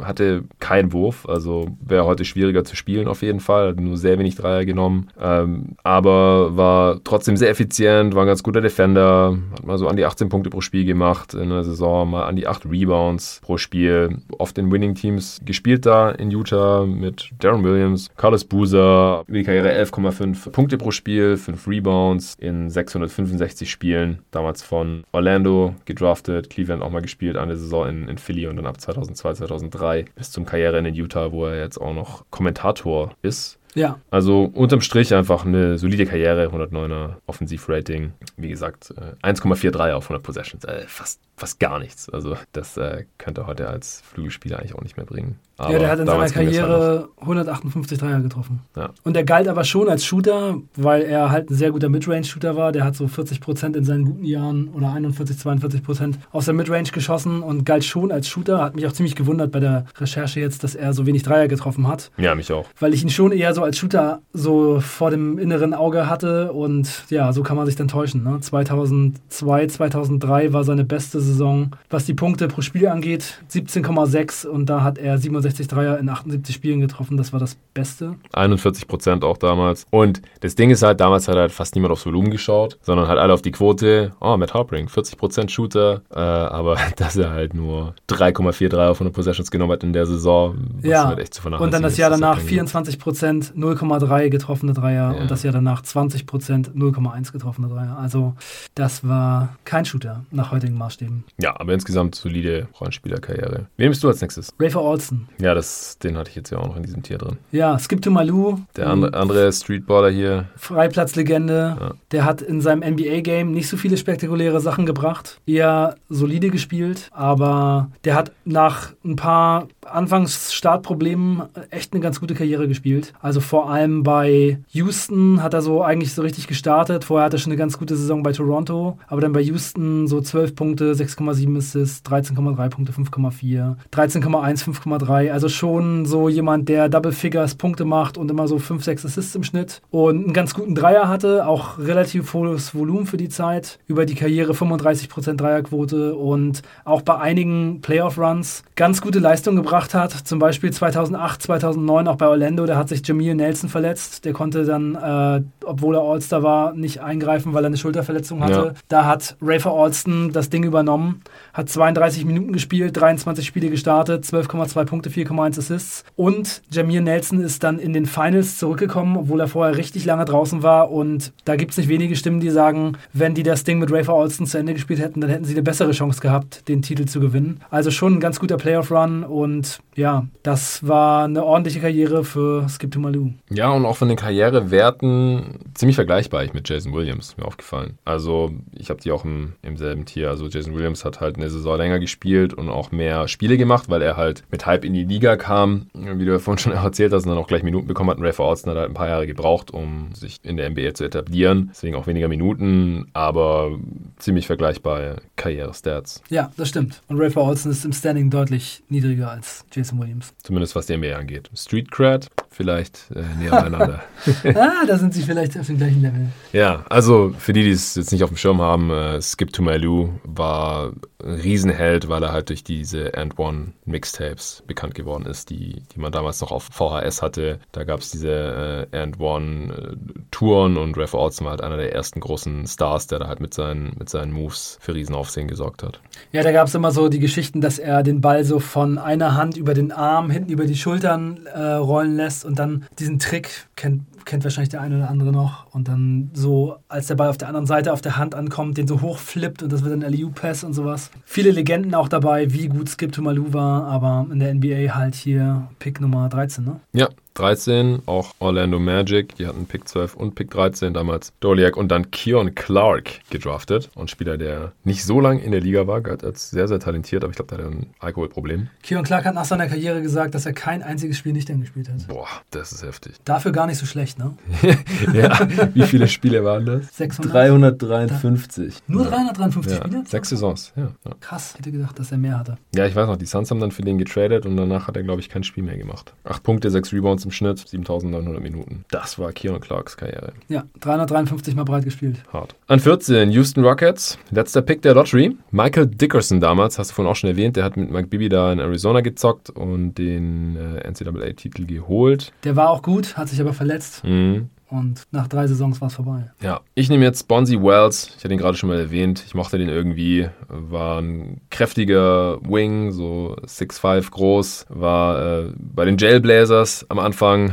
Portland Trailblazers wurde er damals so genannt, weil ungefähr jeder Spieler im Kader da mal mit dem Gesetz in Konflikt gekommen ist Und er hat seinen mehrmals. Beitrag auch geleistet. Genau, ja, ich habe mir auch mal durchgelesen, was der da so gemacht hat. Irgendwie äh, Stress gemacht im, im Club und Coach äh, lautstark beschimpft, als er ausgewechselt wurde und verschiedene Sachen gemacht, die mit Strafen belegt wurden und so. Und dann war halt einer der Spieler, wo das Blazers Management dann eben früher oder später gesagt hat, so, das äh, können wir uns nicht mehr leisten, haben die ja aussortiert und Rashid Wallace weggetradet und Ruben Patterson und, und eben auch Bonzi Wells unter anderem. War ein starker Rebounder für, für seine Größe, hatte auch absolut keinen Dreier, kann man sich heute auch nicht mehr vorstellen. War äh, Teil des letzten Playoff-Teams der Sacramento Kings Uh. tatsächlich, ja, und hat in dem Playoff-Run, das war nur eine Runde, sechs Spiele, erste Runde rausgeflogen damals direkt, 23 Punkte und 12 Rebounds aufgelegt im Schnitt. Ja, so um, um die Zeit bin ich halt so ein bisschen zum Fan von Bonzi Wells geworden, hat über die Karriere 12 Punkte und knapp 5 Rebounds im Schnitt aufgelegt, zwei Assists in knapp 600 Spielen, nur 10 Saisons, also ist auch schon wieder eine Weile her, dass Bonzi Wells in der Liga gespielt hat. Äh, fand ich krass. Also ich habe gesehen, 2007, 2008 hat er seine, sein letztes NBA-Spiel schon gemacht gehabt für die Hornets damals noch. Also die ersten fünf Saisons in Portland, dann nach Memphis getradet worden, hat dann da noch ein paar Jahre gespielt mit äh, Paul Gasol und so. Dann dieses eine Jahr in Sacramento, da hat er noch 14 und 14, 8 und 3 im Schnitt aufgelegt, auch 1,8 Steals und dann noch ein bisschen Houston und dann war die Karriere aber relativ schnell vorbei, hat 2,4 Dreier genommen auf 100 Possessions, 33% davon getroffen. Auch nur ein Offensivrating von 100, also auch für die damalige Zeit ziemlich unterdurchschnittlich, aber war ein ganz guter Defender.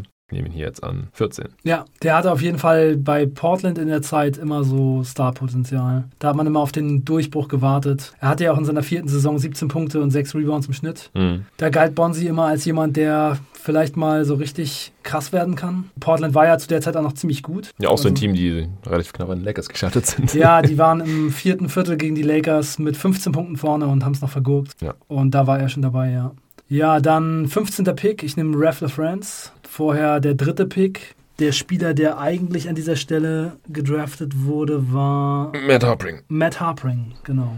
Ja, Ref LaFrance, der hatte hohes Potenzial, als ihm nachgesagt wurde. Vier Jahre in Kansas gespielt. Wie gesagt, in der letzten Saison knapp 20, 10 im Schnitt. Und dann in der NBA gleich in der ersten Saison verletzt, nur 12 Spiele gemacht. 13,8 Punkte im Schnitt, 7,6 Rebounds, galt so als Shooting Big, konnte das auch eigentlich so ein bisschen bestätigen. 36% Dreierquote über seine Karriere, 0,8 getroffene Dreier, 2,3 probiert und hat Ja, aber also auf 100 Possessions hat er, glaube ich, fast 5 genommen oder so, habe ich vorhin gesehen. Und das ist für die damalige Zeit für einen Big eigentlich schon Ja. relativ viel gewesen. Äh, 4,7.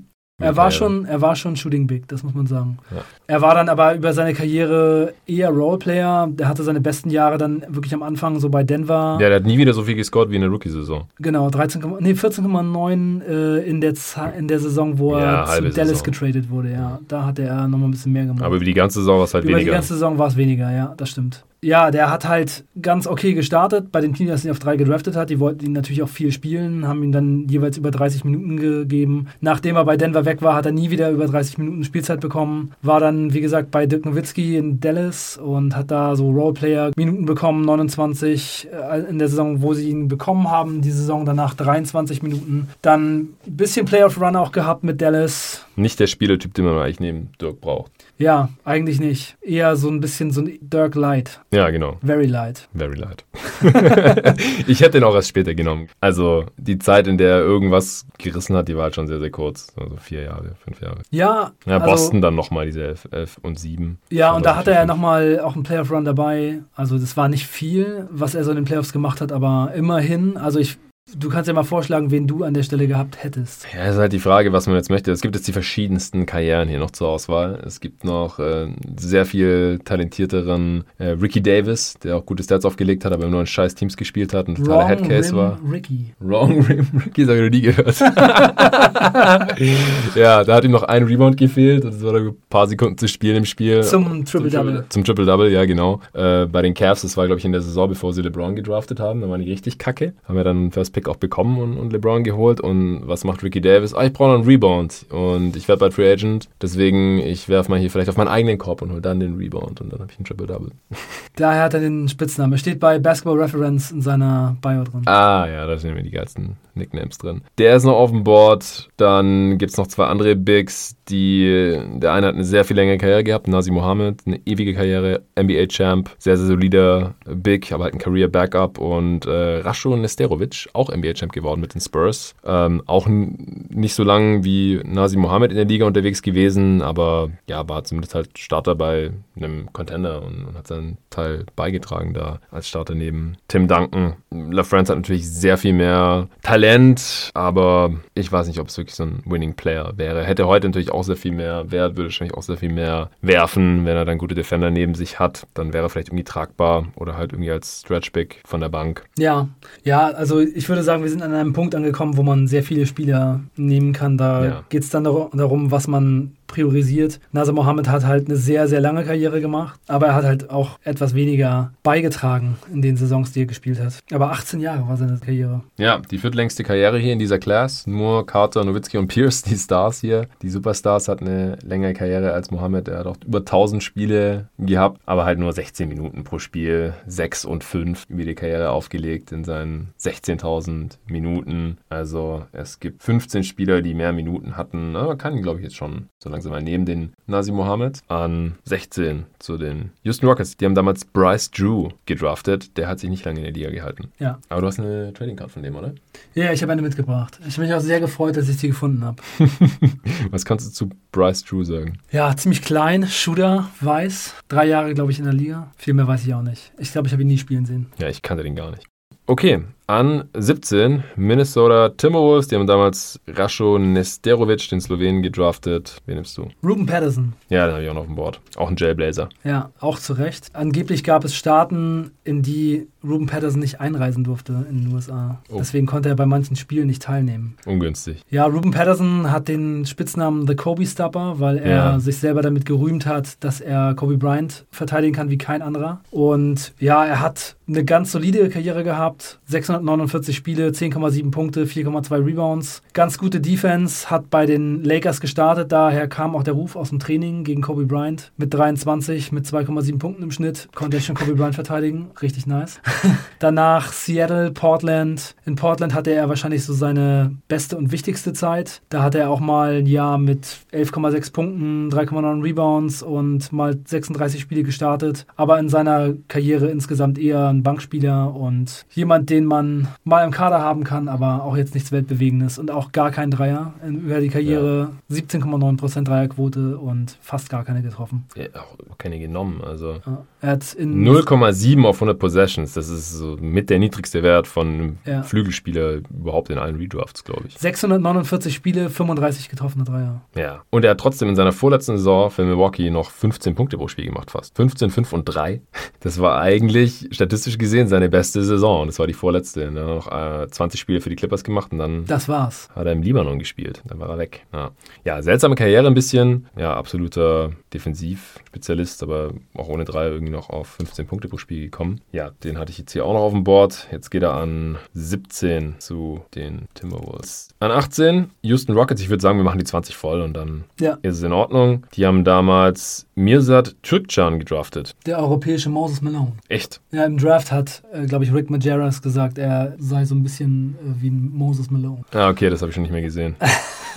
so, wen habe ich noch im Angebot? Ich nehme Tyron Lue. Solide Point Guard Carry gehabt. Die meisten Fans werden ihn jetzt sicherlich eher als Coach im, im Kopf haben, aber er hat elf Saisons in der NBA gespielt, hat die beste Dreierquote der gesamten Class von allen Spielern, die signifikant Minuten gesehen haben, ja, obwohl Pat Garrity hat 39,8% getroffen, Tyron Lue 39,1% und, und Garrity hat äh, auch 11.000 Minuten gehabt, immerhin. Lue knapp 9 Punkte im Schnitt, 3 Assists, also reißt jetzt niemanden vom Hocker. Man kennt vielleicht auch noch die Szene, als Allen Iverson ihn so aussteigen lassen hat, dass er auf dem Boden gelandet ist und dann hat Iverson den Pull-Up-Jumper getroffen und ist dann so über ihn drüber gesteppt. Da hat Tyron Lue das Jersey der Lakers an, mit denen er dann auch einen Titel gewonnen hat in der Saison 2000, 2001. Ja, ich denke, ein solider Point Guard, der meistens in seiner Karriere aber von der Bank gekommen ist. Offensivrating von 109, 5 Dreier auf 100 Possession, solide für die Zeit. Wie gesagt, 39 Prozent. Ganz guter Defender. Ja, hatten wir Ricky Davis jetzt schon genommen? Nee. Oder haben wir nur erwähnt? Wir, wir haben ihn nur erwähnt. Ich, ich weiß nicht, ob ich den wirklich haben will. Ja, also ich würde ihn auch nicht in meinem Team haben wollen, aber man muss schon sagen, man könnte ihn jetzt auch. Er war schon talentiert. Er war talentiert, aber wie gesagt, er hat Dinge getan für seinen eigenen Statsheet und es gibt super viele Geschichten von ihm, wie er Teams quasi sabotiert hat. Und er hat auch, als LeBron James gedraftet wurde, äh, gesagt, das ist mein Team, von daher nehme ich ihn jetzt nicht.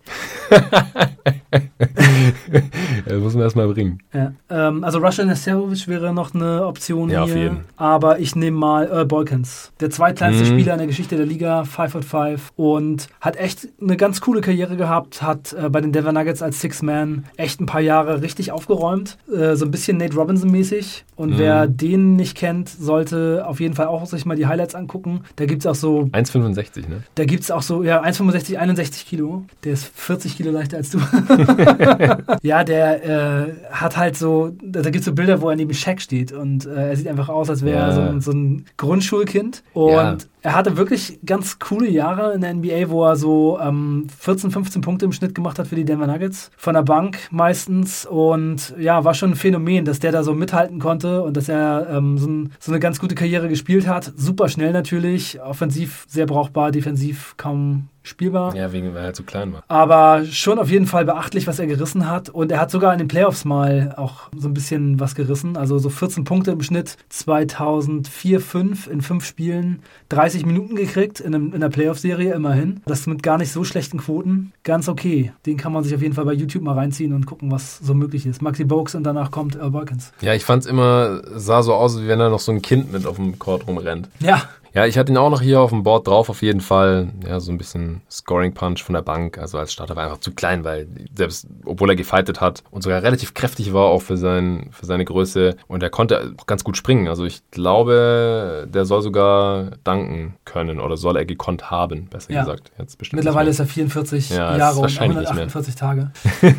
Von daher wahrscheinlich jetzt Ja. nicht mehr. Ja, sein Dreier war auch ein bisschen zu schlecht für höheres, keine 35 Prozent. Wenn man so klein ist, dann ja, soll der Dreier ein bisschen sicherer sein. 4,4 auf 100 Possessions, genommene Dreier, das haut auch keinen um. Super Freiwurfschütze, 88 Prozent fast über die Karriere. Kann man hier an der Stelle auf jeden Fall nehmen. So, letzter und 20. Pick. Kandidaten, es gibt nochmal einen Undrafted-Kandidaten, Mike James. Vergleichbare Karriere eigentlich mit Tyrone Lue, Earl Boykins und Konsorten. Den könnte man nehmen. Ricky Davis nehme ich auch aus Prinzip Russian, nicht. Russian Asteroid. Nesterovic hat mir jetzt schon ein paar Mal erwähnt. Ich sage trotzdem mal noch Davis Stats, weil er hat 13,5 Punkte im Schnitt, äh, 300 Rebounds, 3 Assists. Das äh, war schon ganz solide, aber wie gesagt, er, er hat ja auch für eben diese Stats gezockt und wurde ja auch durch die Liga gereicht wie sauer Bier. Mit 30 war die Karriere auch schon vorbei. und hat auch fast nie in den Playoffs gespielt. Ich kann es einmal gerade sagen. Ja, elf Spiele, glaube ich. Elf Spiele, zwei gestartet in den Playoffs. Genau. Für Boston. Und war da richtig kacke. 91er Offensivrating in diesen elf Spielen. Ja, also der hatte echt einen guten Körper, war super athletisch, hat Between the Legs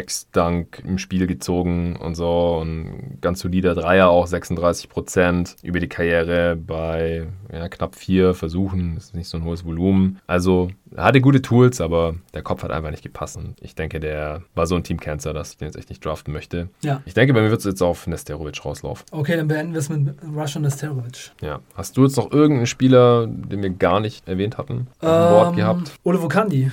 Ja, ja, der war sogar noch im All-Rookie-Team in seiner Rookie-Saison, wie Ja. gesehen. ja, der hat immerhin neun Jahre in der Liga gespielt, auch ein unterirdisches Offensivrating, meistens so um die 90. War noch Starter bei einem Western Conference Finals-Team mit Kevin Garnett. Ja, hat in den Playoffs sogar dann nochmal ähm, irgendwie, glaube ich, sechs Punkte und fünf Rebounds im Schnitt gemacht oder sowas. Aber er war halt einfach für einen First Pick einer der schlechtesten First Picks in der Geschichte der Liga. Ich glaube, der einzige First Pick, der weniger Winshares hat als Olivo Kandi ist. Oh shit, jetzt habe ich schon seinen Namen vergessen. Wer ist denn der Cavs? Anthony Bennett. Anthony Bennett. Oh Ja. Gott, ja. Ja, ja, die, die Advanced Stats, die mögen ihn wirklich nicht. Äh, Es gibt ja bei Basketball Refer Reference gibt's ja dieses Value over Replacement Player und da hat Oliver Kandi den mit Abstand schlechtesten Wert der gesamten Class mit minus 8,5. Oh ja. Zweitschlechtesten hat Michael Doliak, ja, Best Shooting Big, ja. minus 3,7. Ja, also das ist jetzt wirklich nicht mein Gradmesser, aber das ja, fasst vielleicht ganz, ganz gut zusammen. Ja. ja, wir fangen an mit Olivo Kandi und wir enden mit Olivo Kandi. Ist doch ganz passend. Ja, denke ich auch. Greg Buckner könnte man vielleicht noch erwähnen, hatte auch zehn äh, solide Jahre in der Liga. Aber ja, es wird dann schon relativ schnell dünn. So Ja. ab 20 Pat Garrity hatte ich vorhin schon erwähnt, so der Shooter, äh, Shooting Forward, der damals ja für Steve Nash getradet wurde. Brian Skinner, 14 Jahre in der Liga,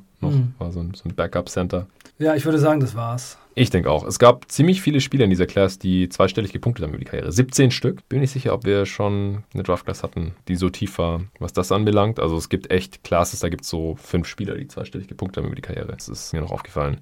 Noch ein kurzer Einschub und nicht wundern, falls ich jetzt ein bisschen anders klinge als im Rest der Aufnahme. Ich nehme das hier gerade nachträglich und alleine auf, weil Arne und mir im Nachhinein direkt nach der Aufnahme aufgefallen ist, dass äh, wir gar nicht über die größten Reaches und Steals dieser Class gesprochen haben und auch die Kategorien Most Overrated, Most Underrated und Spieler, den man immer noch nicht aufgegeben hat, gesprochen haben. Arne musste dann auch los, es war schon kurz vor Mitternacht unter der Woche und wir waren auch beide ziemlich durch und deswegen haben wir das dann einfach vergessen, nachdem wir die 20 Spieler durchgepickt hatten. Jetzt werde ich das auf jeden Fall hier noch kurz einsprechen. Wahrscheinlich auch umso besser, da wir jetzt während unserer Redraft auch nicht immer die tatsächliche Draftposition der ganzen Spieler genannt hatten. Also im Prinzip die ersten beiden Picks Unsere Redraft heute, Nowitzki und Pierce waren direkt Steals. Das sind beide acht Spots heute höher weggegangen als damals. Wenn man an neun den mit Abstand besten Spieler dieses Jahrgangs noch bekommt und an zehn den relativ klar zweitbesten Spieler, dann sind das schon ziemliche Steals. Brad Miller ist natürlich ein Steal, den haben wir heute hier an sechs genommen. Der war nicht mal gedraftet, 1998. Genauso Earl Boykins, den haben wir noch an 19 genommen, der war auch undrafted. Die größten Sprünge haben außerdem gemacht. Katino Mobley war damals erst an 41 gedraftet worden. Wir haben ihn heute hier an 8 genommen. Rashad Lewis, damals direkt von der High School, war im Green Room, musste da ewig warten, äh, war in der, in der Lottery schon im Gespräch gewesen und ist dann erst an 32 in der zweiten Runde weggegangen. Heute bei uns 27 Spots früher, direkt an 5. Arne hätte ihn sogar schon an 4 genommen. Das war natürlich im Nachhinein ein riesiger Stil. Auch Rafer Austin, Skip to My Lou, damals erst an 39 gepickt worden, heute bei uns an 13. Das waren so die größten Steals. Al Harrington auch noch, heute an 10 hier weg, noch in der Top 10, damals erst an 25 auch direkt von der Highschool. Von den Spielern, die wir heute noch gedraftet haben, sind einige trotzdem ein Stück weit abgefallen. Ray LaFrance damals schon an 3 weg, das war viel zu früh. Heute hat ihn Arne an 15 genommen, 12 Spots später. Bibi ist erst 5 Spots später weggegangen, an 7 damals schon. Der zweite Pick gewesen. In der Lottery gab es 5 Spieler, die gar nicht jetzt heute von uns gedraftet wurden. Natürlich der Candyman, Michael Olowokandi damals an 1, bei uns jetzt gar nicht. Wir haben uns mehrmals über ihn unterhalten im Pod. Robert Trailer genauso damals schon an 6 weg, gegen Nowitzki getradet, wie er wahrscheinlich jeder mitbekommen hat. Das war im Endeffekt leider ein Bust. Michael Doliak, damals an 12, bei uns heute nicht. Clark an 13, Alkoholprobleme, kurze Karriere. Und Michael Dickerson, leider wegen Verletzungsproblemen nur eine sehr kurze Karriere gehabt. Damals schon an 14 gedraftet worden. Zu Most Overrated hat mir Arne dann im Nachhinein noch geschrieben, ich denke, Vince Carter ist vielleicht etwas overrated. Es gab so viel Hype am Anfang. Klar, er war achtmal All-Star, aber nur zweimal All-NBA. Sein Name ist etwas größer als seine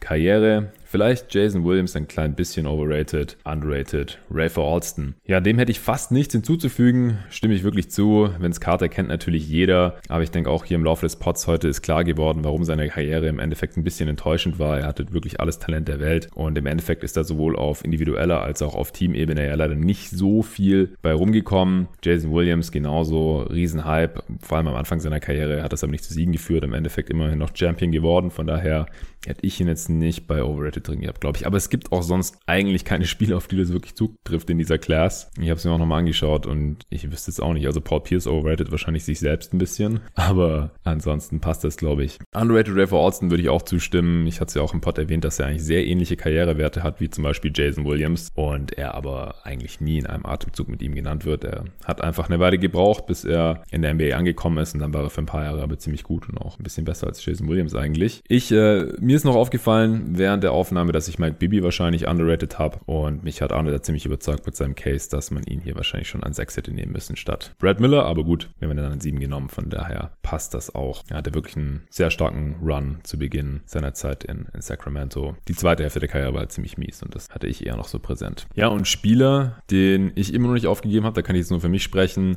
ist wahrscheinlich während der Aufnahme auch immer wieder rausgekommen. Bonzi Wells, den fand ich immer gut, dachte, da geht vielleicht noch ein bisschen mehr. Und auch Ricky Davis, also auch alles Talent der Welt gehabt. Shooting Touch, ein bisschen Vision, ein bisschen Ballhandling, äh, ganz soliden Wurf von draußen, aber der Kopf hat einfach nicht gepasst. Das äh, konnte nichts mehr werden, aber bis die dann beide aus der Liga draußen waren, hatte ich immer noch ein bisschen Hoffnung, dass die irgendwo noch die Kurve kriegen. Bei Bonzi Wells hat es einigermaßen geklappt, bei Ricky Davis leider überhaupt nicht. Okay, Mann, war jetzt auch ein relativ langer Pod mal wieder. Ich werde keine zwei Teile draus machen, weil es ist der einzige Pod, der diese Woche rauskommen wird. Dadurch, dass die NBA-Saison jetzt aller Voraussicht nach, und wenn ihr den Pod hier hört, dann wisst ihr da wahrscheinlich schon mehr, als wir jetzt heute hier am Mittwoch, ja, wieder Ende Dezember losgehen soll. Sofern die Spieler nichts dagegen haben und weil es hier um eine halbe Milliarde Dollar geht, werden sie da wahrscheinlich mitmachen. Das heißt, dass die Free Agency wahrscheinlich nicht erst am 1. Dezember losgeht, sondern schon eine Woche vorher. Das heißt wiederum, dass ich, wenn hier die Draft-Coverage losgeht, so, ja, so ab dem 10. November wahrscheinlich ungefähr, so eine Woche vor der Draft, werde ich einsteigen damit ich das noch alles unterbekomme, was ich machen möchte vor der Draft Night. Und danach geht es dann halt direkt in die Free Agency Preview Phase, denn fünf Tage später startet wahrscheinlich die Free Agency und dann werde ich da ja auch jeden Tag einen Pod machen, bis die meisten unter Dach und Fach sind. Und dann fangen direkt die Training Camps an und dann muss ich mir überlegen, wie ich dieses Jahr überhaupt Team Previews mache, denn 30 Team Previews bekomme ich dann gar nicht unter, selbst wenn ich jeden Tag einen Pod droppen würde. Das heißt, es wird eine heiße Phase, ich werde nicht viel Zeit für andere Sachen haben, deswegen muss ich die jetzt mal kurz erledigen. Und deswegen äh, kommt jetzt diese Woche kein weiterer weiterer Pod mehr und ungefähr eine Woche später, anderthalb Wochen später, kommt dann irgendwann der erste Pod zur NBA Draft. Ich freue mich schon drauf. Ich wünsche euch bis dahin alles Gute. Ich hoffe, es ist in Ordnung, dass jetzt äh, diese letzte und auch nächste Woche nicht so viel kommt wie sonst gewohnt bei jeden Tag NBA, aber dieses Jahr ist es wirklich ja ziemlich eine ziemliche Herausforderung, diesen Podcast irgendwie am Laufen zu halten, denn man muss halt ständig umplanen. Ja. Ich hatte mit einer relativ langen Offseason gerechnet im Dezember, Januar. Viele gingen ja davon aus, dass es erst im Februar irgendwie weitergeht geht. Hatte mir schon überlegt, wie ich irgendwie die Zeit füllen kann mit Redrafts und anderen Formaten. Und das äh, werden wir jetzt wahrscheinlich gar nicht brauchen und nicht haben. Es ist natürlich cool für die Fans, wenn es früher weitergeht und wenn wir vielleicht auch die Christmas Games haben und so. Aber für mich als jemand, der versucht, diesen Podcast irgendwie auf die Beine zu stellen, ist das alles ziemlich schwer zu planen und, und auch ein bisschen stressig, ehrlich gesagt. Denn jetzt muss ich gucken, dass ich alles noch erledigen kann, was ich sonst irgendwie gemütlich im Dezember hätte machen können. Jetzt irgendwie in den, in den nächsten ein, zwei Wochen. Deswegen hören wir uns in, in anderthalb Wochen wieder. Vielen Dank dir, Arne, dass du dir heute diesen Mittwochabend genommen hast für, für die Redraft von dieser ziemlich interessanten Class. Äußerst gerne. Ja, wir schauen mal, wann wir wieder eine Redraft machen können. Ich habe auch mit Hassan drüber gesprochen, der hat auch noch mal Bock auf eine 90er Redraft. Und dann habe ich gesagt, das wäre vielleicht mal ganz cool, wenn wir zu dritt eine Redraft machen. Mhm. Denn ähm, ich habe es auch heute wieder gemerkt. Also ich bin einfach nicht genauso tief drin in, in den Spielern, die in den 90ern gedraftet wurden, wie die, die ab 2003 gedraftet wurden. Und Hassan hat auch mal wieder Bock und dann äh, können wir uns ja mal überlegen, um welchen Jahrgang wir uns da kümmern werden. Nico hat mir auch gestern geschrieben, dass er mal wieder einen Pod aufnehmen möchte. Der ist auch schon wieder heiß und da steht natürlich die Redraft 2011 an. Wenn ich jetzt überraschend mal Zeit haben sollte zwischen jetzt und der Draft nach, am 18.11. und der Coverage, die da drumherum ist, dann äh, kommt das vielleicht noch, aber das kann ich jetzt gerade wirklich nicht versprechen. Ansonsten noch ein Danke an Performance. Mit dem Rabattcode jeden Tag NBA bekommt ihr 25% auf den Sportbag, den die da im Angebot haben. Einfach auschecken auf performance.com. Ansonsten sind wir wie immer offen für Feedback. Folgt mir gerne auf Instagram und auf Twitter und auf dem Arne unter Arne Brandt mit 3 R und DT. Er hat bestimmt auch Bock, über diese Redraft von 1998 zu diskutieren, wenn ihr hier Sachen irgendwie ganz anders seht. Und das wäre nicht das erste Mal, dass ihr die Sachen anders seht, als wir hier bei einer Redraft. Deswegen gerne Feedback schicken auf Twitter, Instagram oder auch per E-Mail, jeden Tag Vielen Dank dafür und bis zum nächsten Mal.